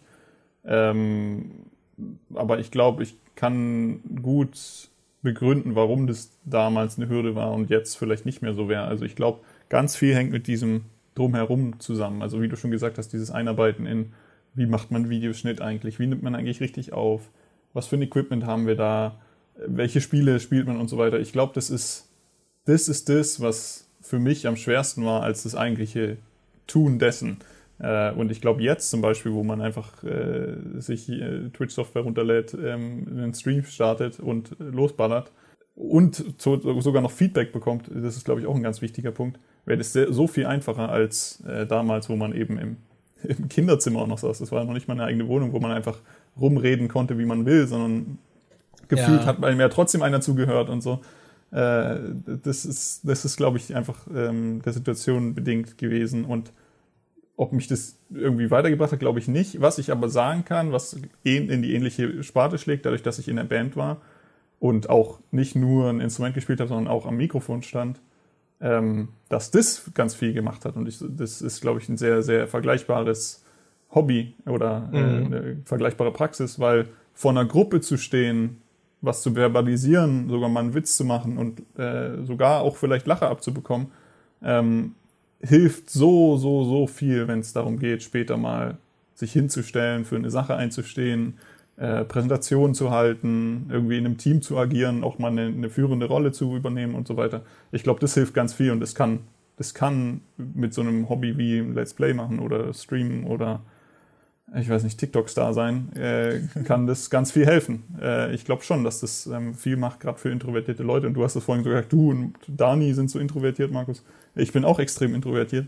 Aber äh, in den Bereichen bin ich, äh, glaube ich, ziemlich gut in so Sprechen und Präsentieren und sowas, mhm. gerade weil ich so eine Erfahrung ziemlich früh im Leben gemacht habe. Was mir auch noch eingefallen ist, was mir auch extrem geholfen hat, war halt dieses Hobby auch zu haben. Und man hat da richtig viel Leidenschaft und Zeit reingestreckt. Und dadurch, dass Let's Plays so relativ einfach zu produzieren sind, hatte man halt auch immer diese Erfolgserlebnisse, die relativ schnell sind. Und da gab's, da hatte ich dann halt auch wirklich so eine Disziplin, dass halt jeden Tag irgendwie mindestens ein Video kommt und ich habe gerade auch mal äh, nachgeguckt. So am Anfang habe ich das auch schon durchgezogen und das habe ich dann halt relativ schnell auch beibehalten. Und da gab es halt auch keine großen Videopausen. Ich weiß noch, damals hat man sich dann irgendwie so, da hat man so kleine Infovideos gemacht, wo man dann sagt, ja, sorry, diese Woche kommt kein Video. Oder manchmal sogar nur, ja, jetzt drei Tage kann ich leider nicht aufnehmen. So, da, da will man heute nichts mehr hochladen irgendwie. Deswegen, das ist auch, das äh, ist auch was, was mir bei so kleinen Kanälen immer sehr stark auffällt, dass die halt so viel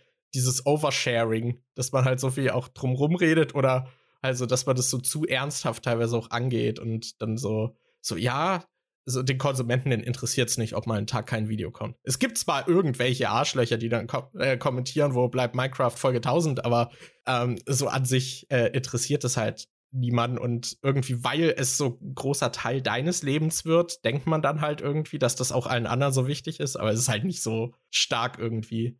Äh, und das hat sich halt auch sehr lange gezogen. Also diese Disziplin. Ich weiß noch, dass ich äh, später dann von zu Hause ausgezogen bin und dann habe ich äh, bin ich erstmal bei meinem Onkel untergekommen und hatte da aber auch kein Internet, mit dem ich hochladen konnte. Und dann habe ich tatsächlich irgendwie, glaube ich, vorproduziert für einen Monat und dann einen USB-Stick an meinen Vater geschickt und so, damit der Folgen hochladen kann und so Zeug. Und wenn ich jetzt so gucke, dass mein letztes so reguläres Video irgendwie letztes Jahr kam, dann fühlt sich das total äh, merkwürdig an, dass ich damals da so wirklich so eine Disziplin und so ein Durchhaltevermögen hatte.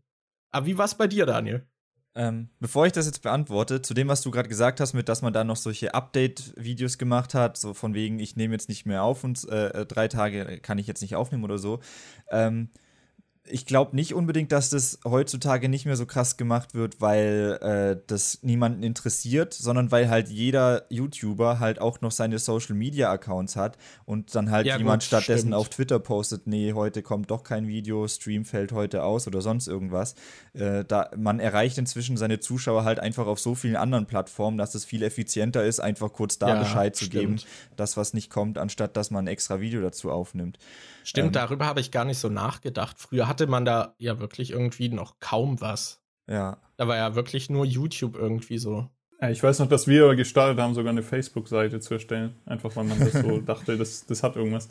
Aber das war ja trotzdem nicht ähm, der primäre Kommunikationskanal. Also das war ja trotzdem noch YouTube. Und heutzutage ist es eher andersrum, dass du irgendwie auf Instagram fett abgehst und wenn du dann mal ein größeres Video teilst, dann hast du das auf YouTube oder Co.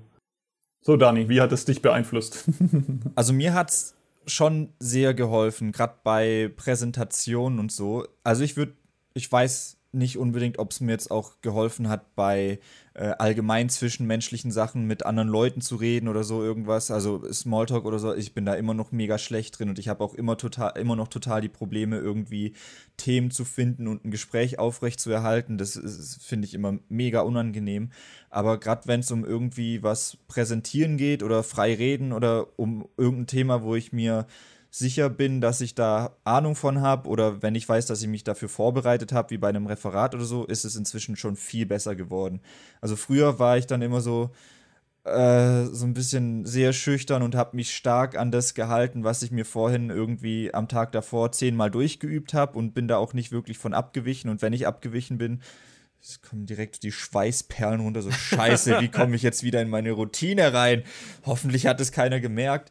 Und ähm, inzwischen, nachdem ich dann halt öfter so aufgenommen und geredet habe und dann auch äh, mehr improvisieren musste, vor allem bei den Let's Plays, hat mir das auch geholfen, dann irgendwie lockerer in solchen Situationen umzugehen.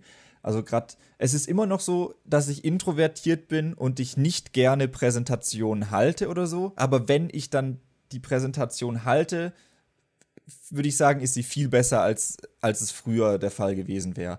Also gerade bei uns in der Ausbildung haben wir ja auch oft irgendwelche Präsentationen gehalten und meistens haben wir dann Feedback von den Lehrern bekommen, dass wir mit zu den äh, Besten gehört haben, weil wir halt auch viel improvisieren und dann zwischendrin noch irgendwelche Witze reinkloppen oder so. Ähm, das ist eigentlich, hat, da hat es mir schon ziemlich geholfen. Aber es ist halt immer noch so, dass ich äh, mich eher vor solchen Situationen drücke. Ich weiß noch, dass wir beide mal so eine Wirtschafts- und Sozialkunde-Präsentation machen mussten und wir haben es irgendwie geschafft, dass der Termin dreimal verschoben wurde. Und wir haben dann trotzdem, jedes Mal, wenn es verschoben wurde, wir haben die Zeit nicht genutzt, um die Präsentation zu machen. Wir haben die Präsentation, wir hatten da, glaube ich, zwei Monate dann insgesamt für, Ze äh, für Zeit und wir haben sie einen Tag, bevor wir sie halten mussten, haben wir sie vorbereitet und sie war trotzdem halt gut. Weil es ist sowas, ich mach's nicht gerne, ich will nicht gerne in dieser Situation sein, aber dadurch, dass ich jetzt äh, halt Videos mache und öfter so rede und auch mal improvisiere oder so, bin ich dann in diesen Situationen doch meistens halbwegs souverän da hat es mir schon geholfen. Äh, also ich hatte immer Spaß daran, sowas zu machen, aber es ist halt stark davon abhängig, ob mich das Thema interessiert. Und in Wirtschaft und Soziales hat mich das Thema halt null interessiert. Weshalb es halt unglaublich schwer ist, irgendwie sich dazu zu zwingen. Aber gerade so diese Vorträge, die wir dann auf dem Gymnasium zum Teil machen mussten, da konnte man sich ja dann ein Thema aussuchen. Oder zumindest, ich habe das dann auch nur in den Fächern gemacht, wo man eine freie Themenwahl hatte. Und dann musste man das nur mit dem Lehrer abklären und der hat das abgenickt und dann konnte man da halt was machen. Und da habe ich mir halt immer etwas rausgesucht, was mich interessiert, weil sonst hätte ich das auch nicht hinbekommen. Aber ja, also ich habe schon Spaß daran, wenn ich das Gefühl habe, dass ich Leuten irgendwie was beibringen kann. Ich glaube, also, so die Präsentation, die mir dann auch am meisten Spaß gemacht hat, wo man das mit dem Improvisieren auch so voll gut gemerkt hat, ich weiß nicht, ob du da warst du da da? Wir mussten mal in unserer Ausbildung so eine App irgendwie, so eine Fake-App machen und da sollte man eine Werbekampagne für machen und die vorstellen. Und wir hatten eine gemacht, die hieß Nude Protect. Die, ja, äh, da war ich ja leider nicht dabei, sonst hätten wir das ja aufgeteilt. Aber ja, da war ich dann irgendwie krank und hab dann, glaube ich, noch irgendwie um Einse noch die Präsentation mit Fieber. Irgendwie hatte ich, glaube ich, 39 Fieber, hab noch die Präsentation fertig gemacht und du hast die dann gehalten. Das war so gut. Wir hatten halt so Werbevideos dafür, die wir extra produziert hatten und wir hatten so Sketche, äh, also so, äh, Skizzen und was weiß ich was und Logo und Pipapo. Ähm, und ähm, wir waren zu dritt in der Gruppe. Markus war dann beim Tag der Präsentation nicht da und der andere ist auch so ein bisschen eher schüchtern und kann nicht so gut vor vielen Leuten reden. Und ich habe dann einfach gedacht, ja, dann haue ich jetzt einfach voll rein. Und wir mussten die Präsentation auch noch nicht nur vor unserer Klasse halten, sondern vor einer anderen Klasse, die noch mit dabei war. Und dann habe ich uns halt so, äh, habe ich halt so angefangen, als wäre ich so ein wirklicher Firmen-CEO, der gerade sein Projekt da vorstellt. Und habe am Anfang erstmal uns vorgestellt, habe uns mit Nachnamen vorgestellt, habe gesagt, dass wenn es Fragen gibt, kann man die gern nach der Präsentation stellen. Man soll uns aber bitte siezen, weil wir ja hier in einem geschäftlichen Umfeld sind und so. Und ich habe dann so richtig ähm, die ganze Zeit so dumme Scheiße gemacht. Und das war aber so witzig und das hätte ich früher niemals hingekriegt. Das, das hätte ich mich niemals getraut, wenn ich nicht irgendwie davor schon die ganze Zeit irgendwelche dumme Scheiße im Internet improvisiert hätte oder so. Wir hatten ja vor allem bei dem Werbeclip hatten wir eine normale Version und dann hatten wir noch so eine Bullshit-Version, die ja. aus Outtakes und irgendwie, wo du halt am Anfang dann so nackt ins Bild springst, so, kennen Sie das? Sie werden ungewollt mit Nacktheit konfrontiert und so Zeug. Und die hast du ja dann auch noch gezeigt. Ja, stimmt. Das hätte ich früher auch nie gemacht. Das wäre mir viel zu peinlich gewesen und ich habe äh, und dann äh, und, und inzwischen ist es einfach so, ja, ist eine fremde Klasse dabei mit 15 Leuten, die ich nicht kenne. Mir doch scheißegal, wenn ich da ein Video zeige, bei dem ich oben ohne rumlaufe oder so. Also da hat es mir schon, was mein Selbstbewusstsein angeht, ziemlich geholfen, dieses YouTube-Zeug äh, zu machen.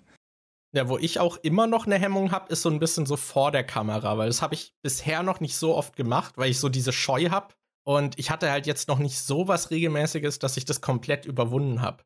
Ich weiß, dass ich auch in den YouTube-Anfängen, da habe ich dann auch so Zeug vor der Webcam gemacht und sowas. Da hatte ich dann, glaube ich, so ein wöchentliches Format, wo ich so ein bisschen gelabert habe und so Fragen, halt so QA-Kram gemacht habe und so. Das war auch vor der Kamera. Aber das war auch immer so. Also, sobald die Kamera an ist, ist es mir so ein bisschen unangenehmer. Es fällt mir viel leichter, wenn ich dann nur mit meiner Stimme irgendwie arbeite, weil man da noch so eine zusätzliche Barriere zwischen sich hat. Und das ist auch irgendwie etwas, was ich halt immer noch habe.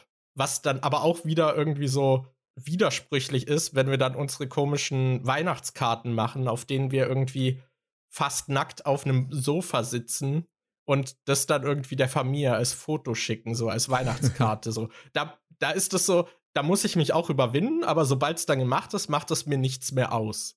Mhm. Das, ich weiß, das ist merkwürdig. Es, ja. ja, aber da gab es ja zum Beispiel an den, an den Anfängen von YouTube auch ganz krasse ähm, also gerade in der Let's Player-Szene und so, dieses, genau dieses Ding, zeigt man sein Gesicht oder nicht? Und ich meine, German mhm. Let's Play hat, äh, glaube immer noch äh, nur seine Maske und so. Ja. Ähm, und bei Gronk war das ja auch ein Riesending, nur dass Gronk sich zeigt, war ein Riesending in der YouTube-Welt zu der Zeit, weil das äh, was Unnormales war, dass sich ein Let's Player zeigt vor der Kamera. Und jetzt kann man sich das nicht mehr vorstellen, dass man irgendwie einen Twitch-Streamer sieht, ohne dass der eine Facecam irgendwo hat.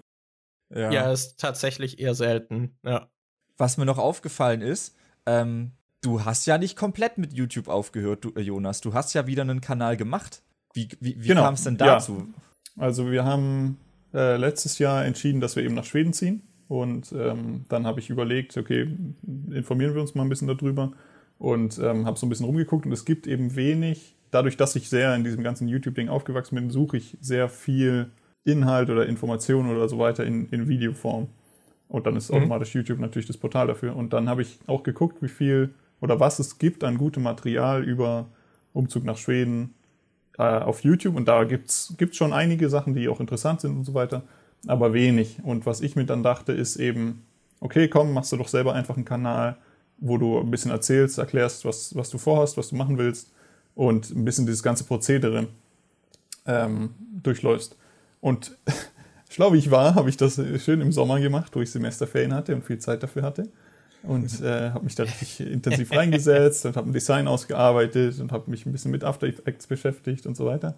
Und habe auch die ersten paar Videos äh, rausgehauen. Äh, eins geht sogar noch um unsere Hochzeit und was wir dafür, dafür ausgegeben haben und so weiter. Und dass, dass diese ganze Hochzeitsblase im westlichen Rahmen so ein bisschen eine Blase ist, meiner Meinung nach ähm, und seitdem kam leider kein Update mehr, weil ich äh, dann einfach mal gesagt habe, okay, ich arbeite 80 Prozent und ich schreibe mal noch schnell eine Masterarbeit.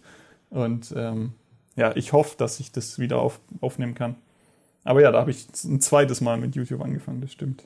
Aber da bist du ja jetzt sogar direkt vor der Kamera zu sehen. War das dann auch irgendwie eine Überwindung, als du das Video geschnitten hast und dachtest, oh, lade ich das jetzt so hoch oder war das inzwischen schon verflogen?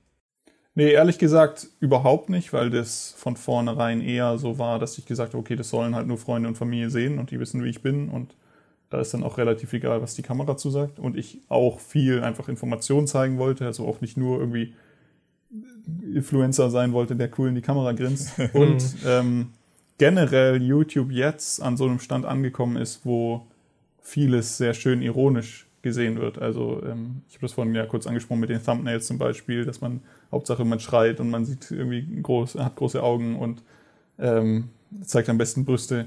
Das ist alles so, das sind alles Themen, wo ich mich jetzt wieder schön reinschmiegen kann und sagen kann, ich mache mich darüber lustig. Ich habe jetzt zum Beispiel auch Thumbnails gewählt mit fetten Emojis drauf und äh, irgendwelche grellen Farben und so. Hauptsache, um einen, mit ein bisschen Unterton dieses, diese Plattform zu nutzen in dem Rahmen, in dem sie nutzbar ist.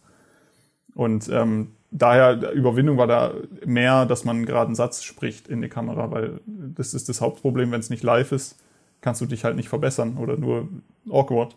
Das heißt, du versuchst da natürlich immer das, was du dir vorher überlegt hast, zu sagen. Oder also ich habe zum Beispiel, ich habe angefangen, mir ein Skript zu schreiben, habe ganz schnell gemerkt, dass ich das nicht bin. Ich kann nicht so Skript schreiben und runterreden, sondern ich habe mir dann Stichpunkte gemacht an Punkten, die ich besprechen will und dann ist mehr wie eine Präsentation gemacht. Das heißt, ich verhaspel mich auch mal und sage das dann aber nochmal.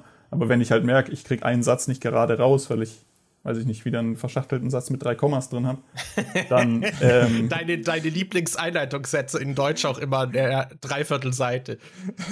Yes. Das hat sich auch nicht geändert bis heute. Und ähm, wenn ich dann ein Skript schreibe, wo dann so ein Dreiviertelsatz, Seitensatz steht und ich versuche den gerade in die Kamera zu reden, auch noch ein bisschen enthusiastisch, ähm, dann klappt das natürlich ganz schnell nicht. Und dann äh, bin ich davon abgewichen und dann später in dem Hochzeitsvideo zum Beispiel merkt man, dass wir ganz trocken einfach nur Fakten besprechen. Also da rede ich zusammen mit meiner Frau und ähm, ja, da sich eben überhaupt nicht erfahren irgendwie vor der Kamera und das ist dann, das ist dann aber, glaube ich, auch okay, weil das soll nicht groß ein Entertainment-Video sein, wo jetzt crass äh, Jump Cuts sind und irgendwie alle drei Sekunden jemand durchs Bild hüpft, sondern wir sitzen da auf zwei Stühlen gegenüber und quatschen miteinander. Und da darf das auch so trocken sein, wie es ist. Und ähm, ja, äh, der, der Plan ist schon auch da weiterzumachen und das weiter zu, zu machen. Und ich habe da auch gar, kein, gar keine Hemmung vor, äh, glaube ich. Äh, aber und ich glaube, die größte Hemmung, ja, genau, die größte Hemmung ist dieses, dieses zeitliche Commitment, was man dem gleich geben will, weil ich das dann auch immer gleich machen möchte. Ich möchte dem dann viel Zeit geben. Ich möchte dann gute Musik raussuchen, die passt. Ich möchte dann alles mhm. selber machen und so. Und dann ist es so ganz schnell, dass ich sage, ah nee, dieser Haufen Arbeit, der ja eigentlich Spaß machen soll, ist mir jetzt zu groß. Und ja, das, äh, das ist, das ist glaube ich, oft so bei dem ganzen Thema Entertainment selber produzieren, das Ding. Am liebsten würde ich einfach nur ich sein und reden und von mir aus auch vor einer Kamera.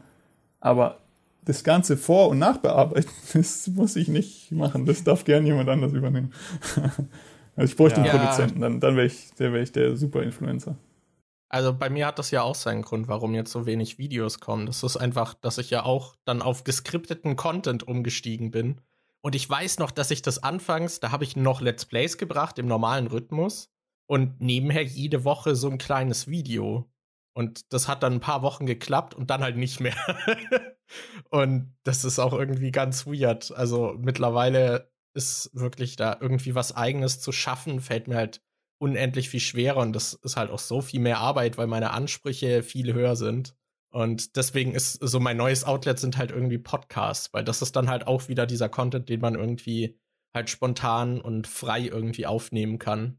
Äh, deswegen, ja, kommt davon jetzt mehr. Und ich glaube an sich, da müsste ich mich halt auch nur mal überwinden irgendwie. So Twitch wäre wahrscheinlich auch irgendwie was, aber das ist auch sowas, was ich seit Ewigkeit mal machen will und dann irgendwie dann doch nie anfangen. Ja, bei mir hängt es gerade auch schon wieder. Ich habe ja neulich erst äh, bei dir gefragt, ob ich meine Capture Card wieder haben kann, weil ich mal ja. wieder streamen will. Und ich habe die immer noch nicht angeschlossen, obwohl die jetzt schon drei Wochen oder vier Wochen bei mir hier wieder im Zimmer liegt. Ich denke mir die ganze Zeit, boah, jetzt äh, hast du schnelles Internet, jetzt sind gerade sowieso alle zu Hause du hast das Equipment, du hast alles da, du hast früher schon mal gestreamt, du weißt, dass du das eigentlich hinkriegst, du weißt, dass es Leute gibt, die sich das dann angucken würden, aber irgendwie äh, irg irgendwo so dieser letzte Schritt vorm Durchführen, den, den ja. kriege ich irgendwie nicht hin. Ich muss mir ich muss mir echt mal irgendwie angewöhnen, einfach Sachen zu machen, anstatt die ganze Zeit nur drüber nachzudenken und das zu planen oder sonst irgendwas. Ja, das ist Ich glaube, das schlimm. ist mein größtes Problem, weil ich mit dem Zeug, was ich hier habe, könnte ich eigentlich so viel machen, aber es scheitert immer an der Umsetzung. Es scheitert immer daran, dass ich dann irgendwie es aus irgendeinem Grund doch nach hinten verschiebe oder denke, nee, das passt jetzt nicht, ich mache jetzt lieber was anderes und mache das dann später oder so und im Endeffekt komme ich dazu dann zu nichts. Ja, same. Ist nicht so einfach. An sich, äh, ja, wäre sowas Einfacheres wieder, glaube ich, auch einfach, um in diesen Rhythmus zu kommen, auch ganz gut. Ich meine, die Podcasts, die müssen wir auch editieren, da klappt das aber irgendwie und gerade zusammen dann noch mit Unlimited Ammo editiere ich halt teilweise auch echt viel. Und das nimmt dann natürlich auch wieder äh, Ressourcen weg, die man sonst irgendwie woanders reinstecken könnte. Aber, aber das ist aktuelle YouTube-Krise. Ähm, wir waren ja bei unseren Anfängen. Ich möchte noch mal was reinwerfen. Äh, Das ist so dieses, ich habe es recherchiert, jetzt muss ich es einbauen. Und äh, zur YouTube-Landschaft damals. Ich habe noch geguckt, was äh, 2011 die fünf meistgesehenen Videos waren. Habt ihr irgendein Guess? 2011. Ja. ähm, Baby von Justin Bieber? Nope. Ich weiß nicht, in welchem Jahr das kam, aber. Vielleicht kam es auch erst 2012. Ich glaube, Gangnam Style und sowas kam erst 2012. Ähm, boah. Ich weiß auch Keine nicht, ob Ahnung. das schon eine Zeit war, zu der großartig Musikvideos hochgeladen wurden oder ob das dann erst 2012, 13 so losging, als das dann alles auch ein bisschen professioneller wurde. Ja, du es ist so eine Mischung. Also, es sind zwei Musikvideos dabei, aber Platz 5 äh, ist zum Beispiel Nyan Cat. ist da dieses Charlie Bit My Finger dabei? Äh, nee, es ist Talking Twin Babies Part 2 Official Video dabei. Was What? ich keine Ahnung habe, was das ist. Es sind halt irgendwie zwei Babys, die halt miteinander reden. Und das ist Platz 4. Auf Platz 3 haben wir dann aber Musikvideos, aber halt äh, lustig, und zwar von The Lonely Island.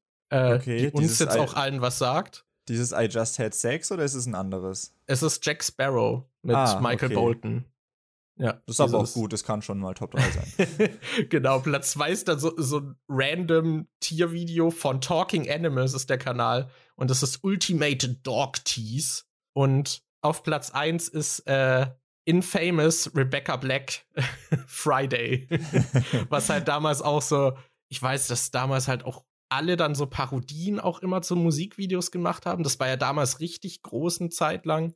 So ist ja auch Waititi groß geworden und im englischen Bereich gab es da halt auch richtig viel. Ich weiß, dass äh, zu der Zeit, als wir dann mit den Videos angefangen haben, dass dann auch so mehr so also Let's Plays sind an sich ja größer geworden und dann ging auch die Collab-Zeit so richtig los, dass dann so Let's Play Together-Projekte kamen oder ich kann mich noch sehr gut daran erinnern, dass es da dieses Video gab, wo Waititi mit Gronk zusammen was gemacht haben, was so ein GTA-Style GTA Let's Play war. Let's Play. Ja, genau, ja. wo Gronk dann quasi drüber geredet hat, während äh, die von Waititi irgendwie so einen Sketch gefilmt haben, der aussehen sollte wie GTA. Das war ja dann auch zu der Zeit so, dass plötzlich alle miteinander Videos gemacht haben und diese Cross-Promo-Phase losging. Ja, und dann vor allem dieses Vlogging, dass halt alle äh, in irgendwelchen Netzwerken rumhingen und ähm, dann von ihrem coolen Lifestyle erzählt haben, wo sie dann den getroffen haben und den getroffen haben und den getroffen haben und die konntest du alle Cross-Referenzen und die haben dann auch ein Video gemacht, wo die auch alle ja. getroffen haben und dadurch haben die sich halt alle selber gepusht und es war ja dann auch so eine Blase und dann kam ja auch dieses äh, Mediakraft und äh, diese ganzen diese ganzen verschiedenen Partner. Und Longboard-Tour. Ja, und irgendwie sowas wie diese Minecraft-Projekte von Unge, sowas wie Minecraft Varo und sowas dann so richtig groß war. Ich glaube, Unge war eine Zeit lang ja eh, der hat immer diese ganz großen Projekte organisiert, wo dann diese ganzen Minecraft-Let's Player mitgemacht haben. Mhm. Das, diese PvP-Dinger, das, die, ich glaube, das ist so die. Aber da bin ich zum Beispiel komplett ausgestiegen. Also ab, ab der Zeit eigentlich, wo ich angefangen habe zu studieren, ähm, habe ich komplett diese Let's Play-Bubble geschlossen für mich. Und es kam dann erst eigentlich wieder so, also Let's Play so an sich gucke ich jetzt auch nicht mehr, nur diese Rocket Beans Formate, die natürlich auch mit Videospiel zu tun haben, aber wo es mir mehr um die Charaktere geht. Mhm. Ähm, das gucke ich jetzt wieder, aber diese Zeit, so gesehen ab, ja, ab 2012, Ende 2012 oder Mitte 2012, habe ich irgendwie komplett alles, was danach kam, habe ich keinen Plan. Also Uni zum Beispiel habe ich nicht ein Video geguckt. okay, ja, das Zeug habe ich natürlich noch so mitbekommen, aber äh, es war jetzt auch nie Content, den ich irgendwie gern geguckt habe oder so. Aber ich meinte ja auch schon, ich habe halt auch Let's Plays eigentlich nie geguckt. Ich habe das nur so aus Neugierde, was die Konkurrenz so macht, habe ich mal reingeguckt oder so. Und äh, ja, man hat halt sich so irgendwie damit beschäftigt, aber so zum Entertainment habe ich irgendwie Let's Plays nie wirklich geguckt. Aber es hat mir halt Spaß gemacht, die aufzunehmen. Ich glaube, das einzige Let's Play, das ich mal geguckt habe oder angefangen habe zu gucken, war das Minecraft Let's Play von Gronk, weil es halt so gehypt war und es so viele geguckt haben. Und dann dachte ich, irgendwas mhm. muss ja dran sein. Ich glaube, da habe ich 40 Folgen oder so geguckt, aber dann hatte ich auch irgendwann keinen Bock mehr und habe nicht mehr weitergeschaut. Und sonst. Ja, ich hatte auch, auch mal so welche angefangen, aber halt nie so weit. Und ja. Ja, das Minecraft Let's Play von Gronk habe ich wirklich seit Anfang an geguckt und vor allem hatte ich Minecraft kennengelernt durch ein glaube, das hieß sogar Let's Show oder so, wo er seine Welt gezeigt hat. Ähm, und da ging das bei uns gerade erst los. Also da hat auch unser Freundeskreis gerade erst von Minecraft erfahren und wir haben das zum ersten Mal gespielt und so. Und da war das schon auf YouTube natürlich ein ziemlich großes Ding und dadurch, ich hatte das vorher nie selber gespielt, aber ich kannte das schon so aus frühen Alpha-Phasen, einfach so von Videos, die auf YouTube rumgegeistert sind. Und da mhm. merkt man auch so, wie, wie krass dieses Portal in der Zeit eine, eine Chance war für Minecraft zum Beispiel, äh, überhaupt groß zu werden. Dieses Spiel wäre komplett in der Einöde versunken, hätte es nicht dieses Portal gegeben und diese Let's Player ja. gegeben, die das in jedem Land der Welt rauf und runter gespielt haben. Ja, also Minecraft war ja wirklich, das war wie so eine Schockwelle, die durch die Let's Play-Landschaft ging. Und das hat dann halt wirklich auf einmal jeder gespielt, weil es halt auch so viele Möglichkeiten gab, so sein, seine Identität da reinzubringen und halt so sein eigenes Ding zu machen. Genau, seine Kreativität zu zeigen und genau zu zeigen, was man aufgebaut hat. Ja, und das ist halt auch wirklich so, so ein Minecraft-Let's Play ist halt bei jedem auch irgendwie anders, weil jeder halt irgendwie anders daran geht oder über andere Themen spricht und so. Ich finde, da ja. kristallisiert sich halt auch gut heraus, wie gut der Let's Player tatsächlich als Kommentator ist, weil du ja schon im Prinzip liegt alles, was da passiert, in deiner Hand. Wenn du jetzt irgendwie ein anderes Spiel spielst, was halt irgendwie eine feste lineare Story hat, wo das Spiel vielleicht auch einfach an sich geil und packend und spannend ist. Das Let's Play sieht bei allen ungefähr gleich aus, dann macht es nicht einen großen Unterschied, bei wem du das jetzt anguckst. Aber bei Minecraft ist es halt so, der Let's Player macht quasi das Let's Play aus. Wenn der Typ einfach nicht äh, interessant ist oder nicht gut kommentieren kann, dann ist das Let's Play von dem auch scheiße. Ja, aber ja, da hat sich die Landschaft dann irgendwie auch so geändert. Ich weiß halt auch damals, also 2011 war es halt auch noch so, da war diese YouTube-Landschaft so überschaubar. Also ich kannte diese ganzen großen Kanäle. Ich habe ja auch noch die englischsprachigen. Da war Ray Willem Johnson war irgendwie der zweitgrößte Kanal und Niga Higa war Platz 1 und Shane Dawson war da, der, den kennt man ja auch heute noch mit seinen Dokus. Und so, ich weiß nicht, so diese ganzen großen YouTube-Videos, die haben einen was gesagt und man hatte irgendwie, oder ich zumindest, das Gefühl, dass ich auch irgendwie weiß, wer in Deutschland irgendwie groß und relevant ist. Und mittlerweile gibt es halt Nischen über Nischen und es gibt irgendwie Kanäle, die 10 Millionen Abos haben, von denen ich halt noch nie gehört habe. Und das ist schon irgendwie absurd. Ich finde es im deutschen Raum auch immer krass. Im deutschen Raum gibt es dann auch plötzlich einen äh, YouTuber, der hat zwei, drei Millionen und ich habe keine Ahnung, wer das ist. Habe noch nie was davon gehört. Ja. ja, das ist echt krass irgendwie, wie es sich halt so geändert hat durch diese Professionalisierung und natürlich auch Popularität dann einfach, dass halt die Plattform so gewachsen ist. Äh, wir waren gerade bei Let's Play äh, Togethers oder halt diesen Crossovern. Wir haben ja auch ein Amnesia Let's Play gemacht, was irgendwie eine komische Spielwahl für so ein Together-Projekt war. Aber ich das weiß auch nicht mehr, wie es dazu kam. Es war mein zweites Projekt und ich glaube, äh, bei euch war es halt auch relativ am Anfang. Aber ja, da haben Dani und ich irgendwie, wir haben zuerst, glaube ich, den DLC für Amnesia gespielt, weil der halt nicht so lang war. Dieses und dann haben Justine-Dingens oder wie das Ja, hieß. genau. Und dann haben wir später, äh, haben wir dann halt das Spiel halt komplett das Normale noch gespielt. Das war halt, ich weiß nicht, ob es daran lag, dass wir irgendwie zu große Schisser waren oder so. Ich glaube, das war so eine Mischung. Ja Im Prinzip ist es ja ein Singleplayer-Spiel und wir haben das halt äh, parallel gespielt. Jeder hat seinen eigenen Singleplayer-Spielstand gemacht und wir haben währenddessen in Skype miteinander geredet und das zusammen durchgespielt. Was halt auch eigentlich total dumm war, weil an manchen Szenen sind die Monster halt einfach unterschiedlich gekommen. Und dann ja. hat, sind wir total in andere Richtungen geflüchtet und dann musste man warten, bis der andere wieder ungefähr da ist und so.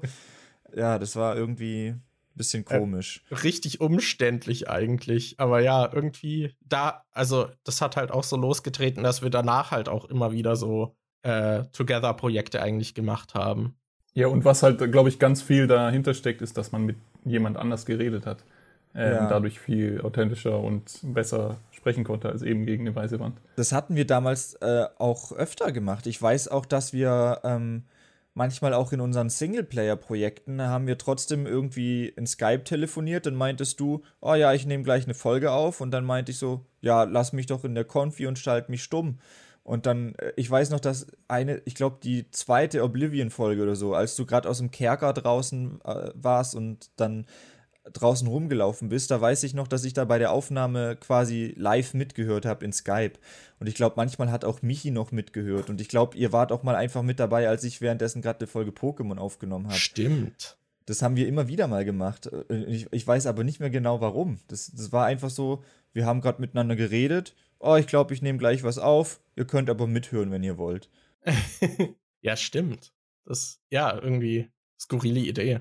Also kann ich so, so den Gedanken kann, kann ich gar nicht mehr so richtig nachvollziehen, warum wir das so gemacht haben. Aber ja, ich weiß, dass wir auf jeden Fall auch manchmal so irgendwie halt dann so Gastfolgen hatten, so dass du irgendwie bei mir warst und dann äh, damals beim Skyrim Let's Play zum Beispiel, das war, glaube ich, auch noch eine Folge, in der so viel random Shit passiert ist, wo ich in dieser Höhle unterwegs war und dann schieße ich will ich, glaube ich, irgendwie die Begleiterin von so einer Klippe mit so einem Drachenschrei stoßen und dann löst das irgendwie eine Glocke in der Höhle aus, und dann wodurch ein, so ein geheimer, ja, geheimer so. Drachen-Encounter kommt und sowas. Und da weiß ich, dass du halt bei mir warst und wir so gemeinsam kommentiert haben und sowas. Das hat man auch so gemacht. Allgemein, am Anfang habe ich auch sehr viel ausprobiert irgendwie. Ich meinte ja schon, dass ich nachher so dieses, diesen Wochenrückblick hatte und diese QAs und so Zeug und ich habe dann auch, äh, Jonas, du hattest ja auch dieses Metro Let's Read gemacht und ich habe dann später auch so Oblivion und Skyrim Bücher vorgelesen. Äh, da hat man irgendwie, ich weiß nicht, da habe ich eben auch, äh, was du auch meintest, Daniel, dass man halt nicht so lang drüber nachdenkt, sondern einfach macht. Und das habe ich da noch viel öfter gemacht. Ich habe teilweise auch äh, manchmal halt dann auch so dieses, wie diese alten YouTube-Videos, wo man irgendwie dann so 30 Sekunden Clip mit irgendwas dumm hat, was man seinen Freunden zeigen will und das hochlädt. Und das habe ich teilweise auch auf den Kanal gepackt. Also ich weiß zum Beispiel, dass ich eine Stelle aus meinem Sansara Let's Play rausgeschnitten habe und nochmal hochgeladen habe, bei der einfach äh, so eine mega schlechte Synchro ist. Und das fand ich halt lustig und habe das dann auch als extra Video hochgeladen. Ja, ich habe doch auch zum Beispiel dieses komische Stöhnen im Chat hochgeladen, wo ich ja. das G35 hatte, was solche Stimmverzerrer-Dinger hatte. Und dann habe ich mit verschiedenen Stimmverzerrern einfach im Chat gestöhnt. Und dann haben irgendwie noch zwei andere Leute, die auch so einen Stimmverzerrer hatten, haben dann auch mitgemacht. Und dann haben einfach nur drei Leute oder so rumgestöhnt mit verschiedenen Stimmen. Das habe ich auch extra hochgeladen. Und heute auf meinem jetzigen Kanal würde ich so eine Scheiße nicht machen. Dafür habe ich diesen Trash-Kanal erstellt, wo ich dann halt alles Mögliche raushauen kann. Mir ist gerade Jonas war ja auch noch mal bei uns dann mit dabei, als wir diese Minecraft-Homies gemacht haben und zusammen ja. gespielt haben. War Jonas auch mal noch als Gast dabei? Ja, das ja. weiß ich auch noch. Ja. Da haben wir auch über die Schulzeit geredet übrigens. Echt? Weiß ich uh. gar nicht mehr. Wir haben allgemein in dem Projekt, das war ja eher so ein Laberprojekt. Ich weiß ja. noch, dass wir da immer äh, gar nicht so wirklich viel geschafft haben in der Folge, weil wir die meiste Zeit standen wir halt irgendwie rum und haben geredet und weil ich war dann nicht so im Multitasking drin, während ich dann irgendwie gerade eine Geschichte erzählt habe, konnte ich da nicht irgendwie symmetrisch irgendwelche Sachen aufbauen, wie ich sie haben wollte. und dann haben wir, irgendwann ging es dann los, dass dann zwischen den Folgen einfach immer voll viel Fortschritt passiert ist und so, ja, also ich habe jetzt hier ein Haus gebaut, es war letzte Folge noch nicht da und in der Folge laufen wir dann einfach nur rum und reden miteinander und Gameplay-technisch passiert eigentlich nicht viel. Ich habe auch geschaut, äh, hatten wir auch schon erwähnt, mein Cousin, äh, der hat dann auch, ich glaube, ein halbes Jahr später oder sowas, oder ein bisschen nach uns hatte der eben auch angefangen. Und ich weiß, dass wir halt auch äh, viel gemeinsam geskypt haben und du dich dann auch mit ihm angefreundet hast, Daniel, und ihr dann ja auch oft geredet habt und so. Und der ist dann auch so ein bisschen damit eingestiegen irgendwie. Und mit dem habe ich auch äh, zumindest ein paar Projekte auch so gemeinsam aufgenommen. Ich hatte äh, auch zeitweise hatte ich einen League of Legends Kanal irgendwie erstellt, weil ich dann in dem Spiel irgendwie so eingestiegen bin. Und dann habe ich da so Videos hochgeladen, die halt irgendwie noch viel weniger Aufwand waren als so Let's Plays. Und die waren dann mega erfolgreich und das hat mich voll aufgeregt. Stimmt, war das nicht sogar so, dass du ein Video auf deinem Hauptkanal hochgeladen hast und das gleiche Video auch auf dem neuen Kanal und auf dem neuen Kanal ist es geboomt und auf dem Hauptkanal nicht? Irgendwie ja, sowas ja, war doch da. Das hatte dann, glaube ich, irgendwie 130.000 Aufrufe oder sowas. Ähm, und ja, ich weiß, dass wir dann auch mal so ein Turnier mit der Community da gemacht haben. Mit meinem Cousin habe ich das zusammen gemacht und dann haben wir aus unserer Community Leute rekrutiert und die dann gegeneinander antreten lassen und das Spiel dann so äh, gecastet und äh, da halt moderiert, so wie die sich schlagen. das war auch irgendwie lustig, also so kleine Projekte irgendwie zu machen. Aber ja, den League of Legends Kanal habe ich dann sehr schnell irgendwie, weil ich so frustriert war, weil halt irgendwie insgesamt weniger Arbeit reingeflossen ist und der von Anfang an viel mehr Aufmerksamkeit hatte, so es war irgendwie frustrierend und dann dachte ich so, nee, ich will eigentlich die Let's Plays weitermachen, fickt euch alle. So, ich hab so diese Trotzreaktion. wahrscheinlich hätte ich einfach weiter so Leak-Videos gemacht, wäre ich wahrscheinlich da relativ groß geworden oder so. Aber ich glaube, es gab auch voll lang im deutschen Bereich da kaum irgendwie große Content Creator. Ich glaube, bei Leak hat irgendwie Deutschland echt lang geschlafen. Das sind diese verpassten Chancen, Markus, wie damals, als äh, Kedos mit dir Minecraft Let's Play machen wollte und Stimmt. du abgesagt hast. Stimmt. Ja, ich weiß gar nicht mehr, wie der Kontakt kam. Das war, glaube ich, relativ random. Irgendwie. Ich weiß, dass wir dann irgendwie noch nachts um drei auf Skype irgendwie, weil wir so lange geschrieben haben, war es dann irgendwie plötzlich mitten in der Nacht und dann so, ja, man kann ja mal was machen und so. Ich glaube, der Kontakt kam auch irgendwie, ich glaube, durch Twitter. Ich hatte auf irgendwas geantwortet, dann meinte er so, ja, add mich mal auf Skype. Und ja, dann wollte er mit mir Minecraft aufnehmen und ich dachte, oh, jetzt aktuell habe ich keinen Bock auf ein Minecraft-Projekt. Also, hm, ja, mal gucken. Und dann habe ich halt eher so gesagt, ja, erstmal nicht so, vielleicht mal ein anderes Spiel. Und ich glaube, äh, einen Monat später oder so haben wir dann wieder ein Minecraft-Projekt gestartet, was halt auch voll dumm ist. Aber ja, äh, also Opportunist war ich noch nie. Ähm, deswegen kann man, kann ich mit leben. Mir sind noch zwei Sachen eingefallen, die ich Jonas gern fragen würde. Und zwar, ähm, als du vorhin gesagt hast, dass du dich für den neuen Kanal nochmal so in After Effects reingearbeitet hast und so, da musste ich dran denken, dass du dich ja früher auch schon mal in Cinema 4D reingefummelt hast. Weil wir haben doch auch, äh, ich weiß nicht, wie das in unserer YouTube-Timeline war, aber wir haben doch auch dieses Nikolaus-Video für unsere äh, Abi-Gruppe gemacht. Und da hattest du dieses Schlag den Star-Logo irgendwie nachgebaut in Cinema 4D ich weiß gar nicht mehr, warum hattest du dich denn damals so damit beschäftigt? Hattest du da mehr Videos gemacht oder wie kam das dazu, dass wir zusammen das gemacht haben? Ja, wir hatten im äh, Schülerpraktikum in der 10. Klasse, war ich äh, zusammen mit einem anderen Freund von uns in Berlin bei einer äh, Firma, die Spiele produziert hat. Und ähm, da haben wir verschiedene Abteilungen oder in dem Fall waren es nicht Abteilungen, sondern einzelne Mitarbeiter eben besucht und äh, beobachtet für zwei Wochen und äh, konnten so ein bisschen reinschnuppern in was die machen. Und unter anderem hatten wir da ähm, Sounddesign äh, für Spiele uns angeguckt. Dadurch bin ich überhaupt auf Mac gekommen und dass man äh, auf Mac viele coole Tools hat und so weiter. Und ähm, ein anderer Aspekt war eben 3D-Modellierung äh, und Animation und sowas. Und ähm, die hatten unter anderem eben Maya benutzt, aber auch äh, Cinema 4D. Und was dann eben kam mit diesem Ganzen, dass ich dann Internet hatte und mir viele YouTube-Sachen angucken konnte, waren eben ganz viele Tutorials, was diese ganzen Tools anging. Und ähm, weil ich da schon immer Interesse dran hatte an, an 3D-Produktion oder, oder, Modellierung, ähm, habe ich mich dann halt spezifisch für Cinema 4D äh, äh, mir was angeguckt. Und als es dann soweit war, dass wir gesagt haben, okay, wir machen den Nikolaus-Film, oder das wurde ja ein bisschen für uns entschieden, mhm. ähm, dann, da haben wir dann einfach gesagt, okay, was können wir dann? Und dann war eben so, okay, ein bisschen Videoschnitt und ein bisschen After Effects. Da hatten wir, glaube ich, dann diese Blitze zum Beispiel gemacht. Da, da gab es einen Effekt, der so ähnlich wie die, wie die Star Wars Blitze äh, aussah. Und ähm, eben aber auch diese Logo-Animation, die ich sowieso immer schon wieder rum, rumprobiert hatte. Ja, und das haben wir dann in äh, Cinema 4D äh, nachgebaut.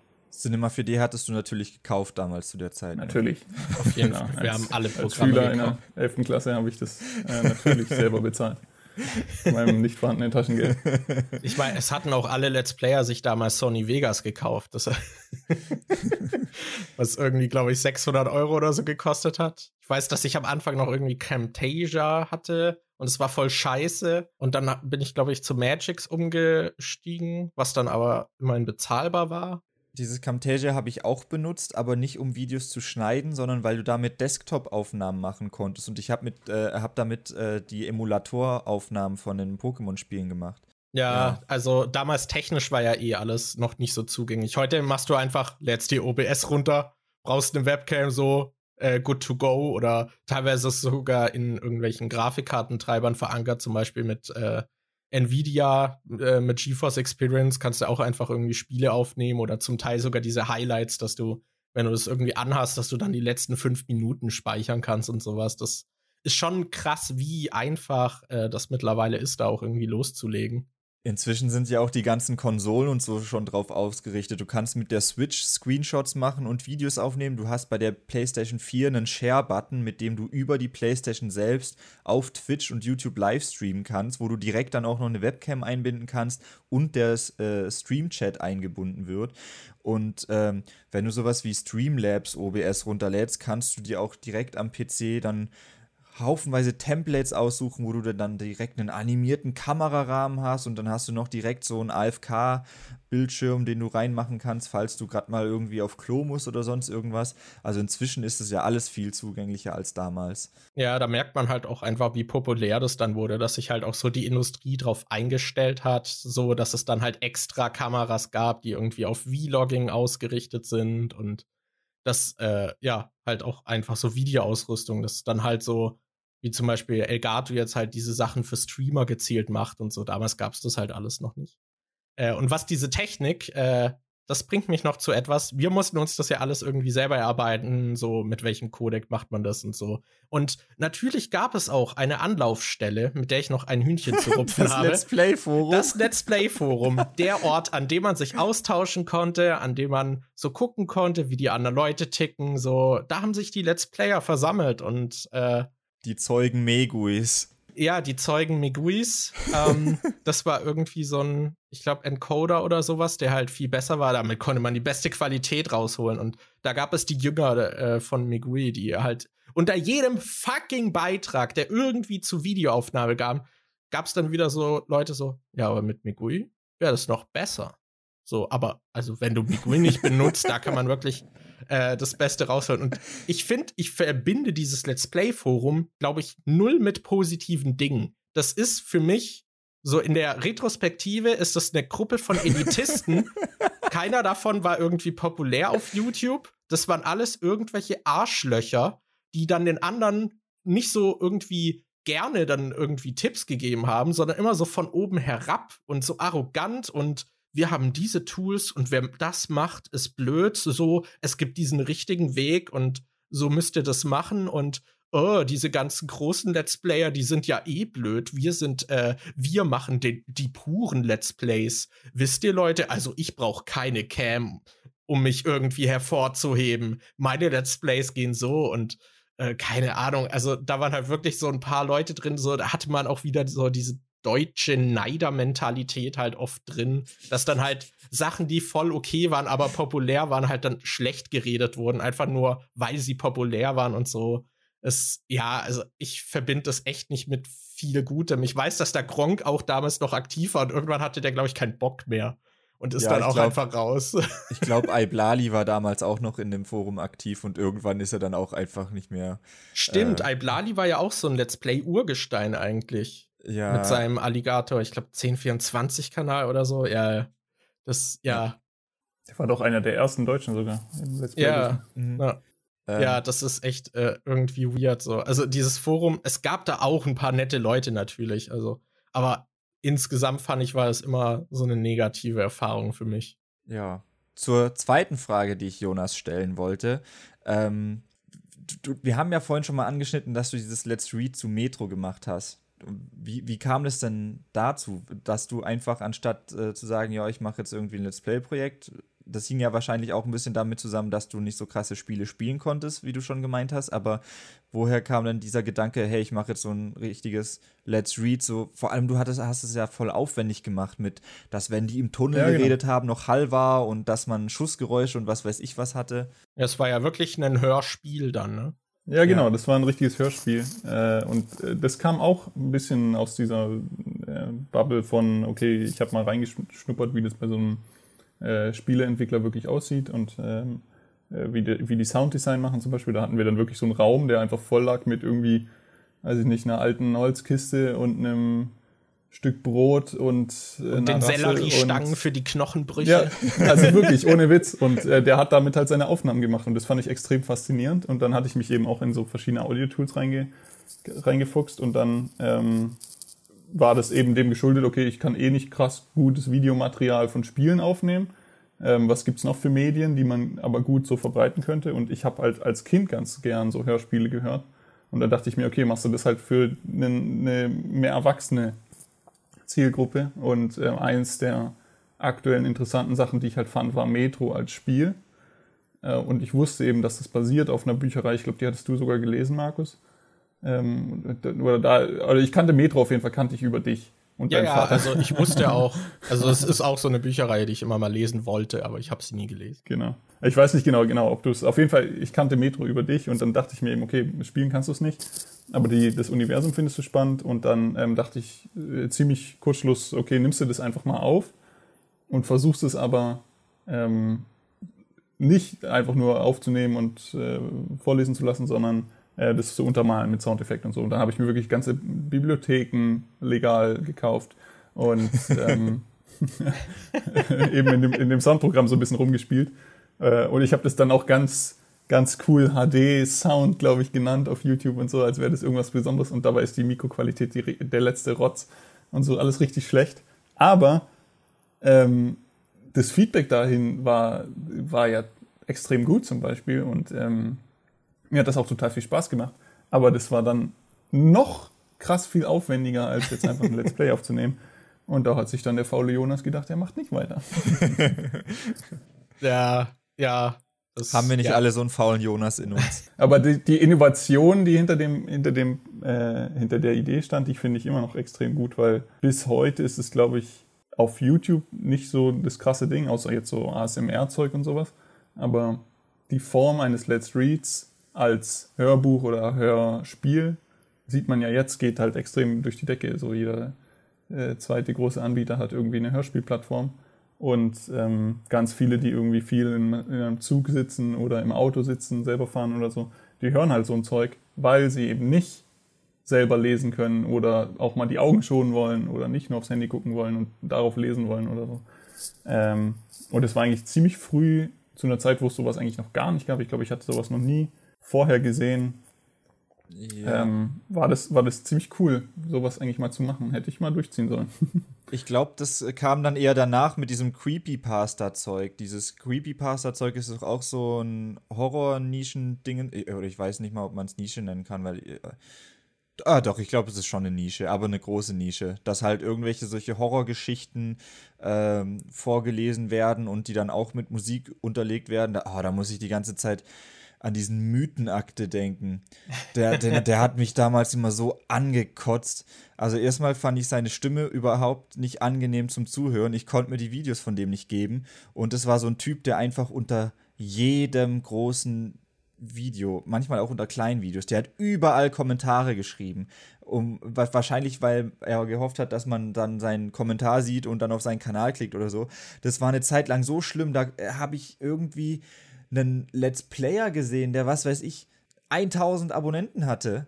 Und ich habe da zufällig auf einen Part geklickt und da war ein Kommentar von Mythenakte drunter. Und äh, oh, hab, der Typ hat mich so aufgeregt. Und äh, ja, egal. Aber das geht ungefähr in die gleiche Richtung, dass, äh, dass man halt ähm, so Geschichten und so, so Hörspiele macht auf YouTube. Aber das war wirklich, wir waren damals, du warst damals der Zeit voraus. Das hat damals noch nicht so wirklich, haben nicht so viele gemacht. Ja, also mir hat das auch immer Spaß gemacht, so diese Skyrim-Bücher und so vorzulesen, weil es halt auch nochmal irgendwie, weil man sich so auf die Stimmenarbeit dabei konzentriert und daran hatte ich sehr viel Spaß. Ja, ist halt nur, wenn man das wirklich so hörspielmäßig macht, ist es ein extremer Aufwand. ja, klar, auf jeden Fall. Da muss man sich ja auch wirklich die ganze Zeit überlegen, okay, was kann ich hier machen, aber so, dass es auch nicht stört und halt irgendwie gut sich integriert und sowas. Und ich hatte da, glaube ich, sogar die Metro 2033 äh, Soundtracks genommen, um das zu untermalen und so. Und da musst du dann auch das richtige Ambient-File finden, weil in der Action-Szene willst du ja dann nicht so ein ruhiges Gelaber haben, aber wenn es gerade nur ein Gespräch ist, dann willst du nicht krasse Bum-Bum-Action-Musik im Hintergrund haben. Also, das war schon, das war schon aufwendig, hat auch Spaß gemacht, aber das war dann auch äh, ja, wieder mal der Zeit geschuldet.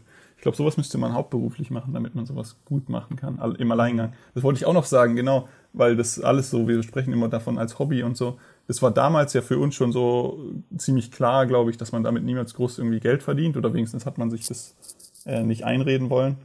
Aber andererseits ähm, fragen sich die Leute ja immer, warum zum Beispiel Rocket Beans so viele Mitarbeiter haben, um das bisschen, was sie machen, die paar Streams, die sie machen, da zu stemmen. Ähm, aber wenn man mal guckt, was das an Aufwand ist, äh, mehr zu machen als nur einen regulären Twitch-Stream, ähm, da erklärt sich so ein, so ein Menschenaufwand äh, ganz schnell, weil wenn man sowas versucht, mal selber zu machen, ähm, merkt man ganz schnell, wo man da an die Grenzen kommt, was so Zeit und Aufwand angeht. Äh, und vor allem, wenn man es dann so polischen will, dass man selbst damit zufrieden ist. Und da, ist, da scheitern, glaube ich, die meisten dran. Da bin ich auf jeden Fall immer dran gescheitert, dass ich nie zufrieden genug war, zu sagen, okay, jetzt will ich weitermachen, sondern genau das Gegenteil. Da habe ich immer gesagt, nee. Kann ich, den, den, Ansprüchen von mir selber kann ich eh nicht gerecht werden. Dann lass ja, ja, das ist bleiben. auch. Äh, ich meine, deswegen kommen auf unseren Kanälen auch nicht wöchentlich Videos. ich hätte noch eine Sache, äh, die in den YouTube-Anfängen so ein bisschen anders irgendwie war. Ich meinte ja schon, dass die Community so überschaubarer war. Und damals war es auch irgendwie so, dass die Interaktion mit der Community, finde ich, anders war. Ich finde, da war das irgendwie, da waren die Leute viel investierter, auch bei so kleinen Kanälen und aktiver und irgendwie so involvierter und irgendwie, ich finde, ich glaube, das ist auch einer der Gründe, warum wir auch nie so wirklich groß geworden sind, war, weil wir uns nie so richtig vernetzt haben.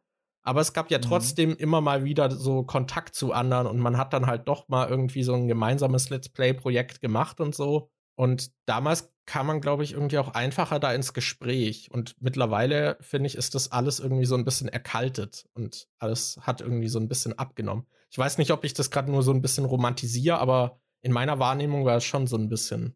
Naja, ich weiß halt noch, also ich weiß nicht, ob ich da jetzt ein gutes Beispiel für bin, weil bei mir halt jetzt auch jeden Tag irgendwelche Kommentare reinkommen von Leuten, die halt nicht Abonnenten sind und oftmals kann ich das auch gar nicht äh, mehr auseinanderhalten. Früher war es halt so, du hast ein Video hochgeladen und dann gab es immer so fünf Leute, die eigentlich unter so ziemlich jedem Video kommentiert haben und irgendwas geschrieben haben. Und da kanntest du dann halt so quasi deine Kernfollowerschaft. Da gab es auch Leute, mit denen ich da damals teilweise, teilweise dann privat geschrieben hatte. Ich hatte so einen extra Skype-Account gemacht, mit dem ich äh, Zuschauer adden konnte und dann habe ich mit denen so geschrieben. Da gab es auch eher, na, äh, wobei inzwischen schreibe ich auch noch mit welchen, aber halt auf Instagram. Aber ähm, damals hatte man halt irgendwie so eine Community, die man, die irgendwie greifbarer war. Mhm. Und einige von denen, mit denen habe ich äh, überhaupt nichts mehr am Hut. Ich glaube, die gucken auch meine Videos gar nicht mehr. Aber irgendwie kennt man die halt trotzdem noch und verbindet die so mit der Zeit. Ich glaube, Lisa zum Beispiel, die war ja früher, hat die unsere Videos die ganze Zeit geguckt und ich weiß nicht, ob die heute noch unsere Videos guckt, aber trotzdem haben wir halt immer wieder mal noch Kontakt mit der und wenn Silvester ist, laden wir sie wieder ein und so. Ja, viele Zuschauer sind dann halt auch irgendwie zu Bekannten geworden oder zu Freunden geworden. Und ja. heute ist das alles eher so, bei mir zumindest, es gibt immer noch welche, wo ich sehe, die kommentieren sehr oft und wo ich auch weiß, die, ähm, die sind so eine Kernzuschauerschaft, die ich dann auch wiedererkenne, aber, aber an sich ist es alles irgendwie gefühlt anonymer geworden. Ich weiß jetzt aber nicht, ob das an der Zeit liegt und ob das einfach früher besser war oder ob das halt jetzt daran liegt, dass halt mehr Leute bei mir Kommentare schreiben. Ja, ich weiß auch noch, als da waren wir ja ziemlich klein und damals hatte ich eben auch diesen Skype-Account halt öffentlich gemacht, damit einen Zuschauer adden können. Und das waren halt richtig viele irgendwie. Also ich weiß, dass ich da teilweise irgendwie zehn Leute zeitweise irgendwie pro Tag dann hatte, die mich angeschrieben haben und so. Und äh, manchmal halt auch so richtige Nervbrocken, die einen dann einfach so adden und dann direkt anrufen und so ohne zu fragen und sowas. Äh, da war richtig viel Interaktion irgendwie. Das kann ich mir jetzt so gar nicht mehr vorstellen. Ja, das habe ich jetzt immer wieder auf Instagram, dass mich dann irgendwelche Leute einfach anschreiben mit Hi und nichts anderes. Sie schreiben nur ja. Hi. Ja, das und, ist eh immer das Beste. Und dann und wenn jemand nur Hi schreibt, dann antworte ich halt auch nicht, weil das klingt jetzt vielleicht ein bisschen böse oder so, aber ich kann, ich habe doch keinen Bock mit jedem, der mich einfach anschreibt, jetzt äh, so, so, ein Gespräch anzufangen. Vor allem, wenn mir dann irgendwie zehn Leute am Tag schreiben, hi, dann, dann habe ich da keinen Bock drauf. Und es gibt halt auch Leute, die, die machen das einfach immer wieder. Da ist so ein Typ, dem habe ich noch nie geantwortet und der hat schon seit, der, der Verlauf geht irgendwie Monate zurück und alle paar Tage oder Wochen schreibt er einfach so, hi. Und, und das ist der ganze Verlauf, da steht einfach von ihm ganz oft hi drin und nichts anderes also manche Leute sind da echt ein bisschen komisch. Ich werde auch manchmal irgendwie von Leuten einfach angerufen und äh, also in Instagram halt angerufen und dann habe ich einen mal blockiert, weil er mich die ganze Zeit angerufen hat, obwohl ich ihm gesagt habe, dass er das bitte lassen soll. Und ein paar Tage später schreibt mich dann ein anderer Instagram-Account an, so, hey, warum hast du meinen Sohn blockiert? Du bist sein Lieblings-YouTuber und der ist jetzt ganz traurig, dass du ihn blockiert hast. Dann habe ich so gesagt, ja, der hat mich die ganze Zeit mit Videocalls hier zugespammt und dann soll er das halt nicht machen. Dann habe ich ihn entblockt und irgendwie einen Monat später hat er dann wieder angefangen, mich dauernd anzurufen. ich finde es aber immer noch lustig, dass die Mom dich deshalb anschreibt. Ja, mich hat auch mal ein anderer angeschrieben. Äh, das sind irgendwie Geschwister und die gucken, glaube ich, beide meine Videos. Und einem habe ich halt mal irgendwie auf eine Frage geantwortet und der andere schreibt mir dann irgendwie immer so, hat mir so komisches, dummes Zeug geschrieben, wo man nicht wirklich drauf antworten kann. Und dann habe ich dem halt nicht geantwortet, weil ich nicht wusste, was ich schreiben soll. Und irgendwann schreibt er mir so, hey, warum antwortest du meinem Bruder, aber mir nicht? was, was, soll man da, was soll man da sagen? Ist, ich finde das immer. Ja, das ist dann halt durch die Masse einfach. Damals hatten ja. wir halt auch nicht diese Masse, da konnte man auch besser auf Leute eingehen. Aber ja, irgendwie. Ich finde halt auch, dass es so ein bisschen kühler ist, auch irgendwie zum Beispiel auch mit den Podcasts, da finde ich, ist Feedback ja eh schwerer, weil die Leute das halt irgendwo hören und auf irgendwas so, was nach drei Minuten im Podcast gesagt wurde, wird es halt kein Kommentar oder sowas zu geben. Aber ja, da hat man so seinen Kontakt irgendwie zum Beispiel halt in so einem Discord und dann schreibt man da, aber so wirklich über die Themen in den Podcasts spreche ich mit der Community fast nie. Und keine Ahnung, ist irgendwie, ist halt anders, hat sich irgendwie anders entwickelt, als irgendwie früher war. Ah gut, ich denke, wir haben genug zum Thema YouTube-Anfänge gesagt, oder? Ja, ich glaube auch. Dann moderier mal ab. Ach, das muss ich jetzt machen. Ja, aber Jonas hat doch auch schon anmoderiert. Dann sollte Jonas jetzt eigentlich auch Tschüss sagen. Stimmt. Okay, dann äh, äh, bedanke ich mich vielmals, dass ich nochmal dabei sein durfte. Und ähm, gerne auf ein weiteres Mal. Ciao. Tschüss. Bis zum nächsten Mal. Tschüss.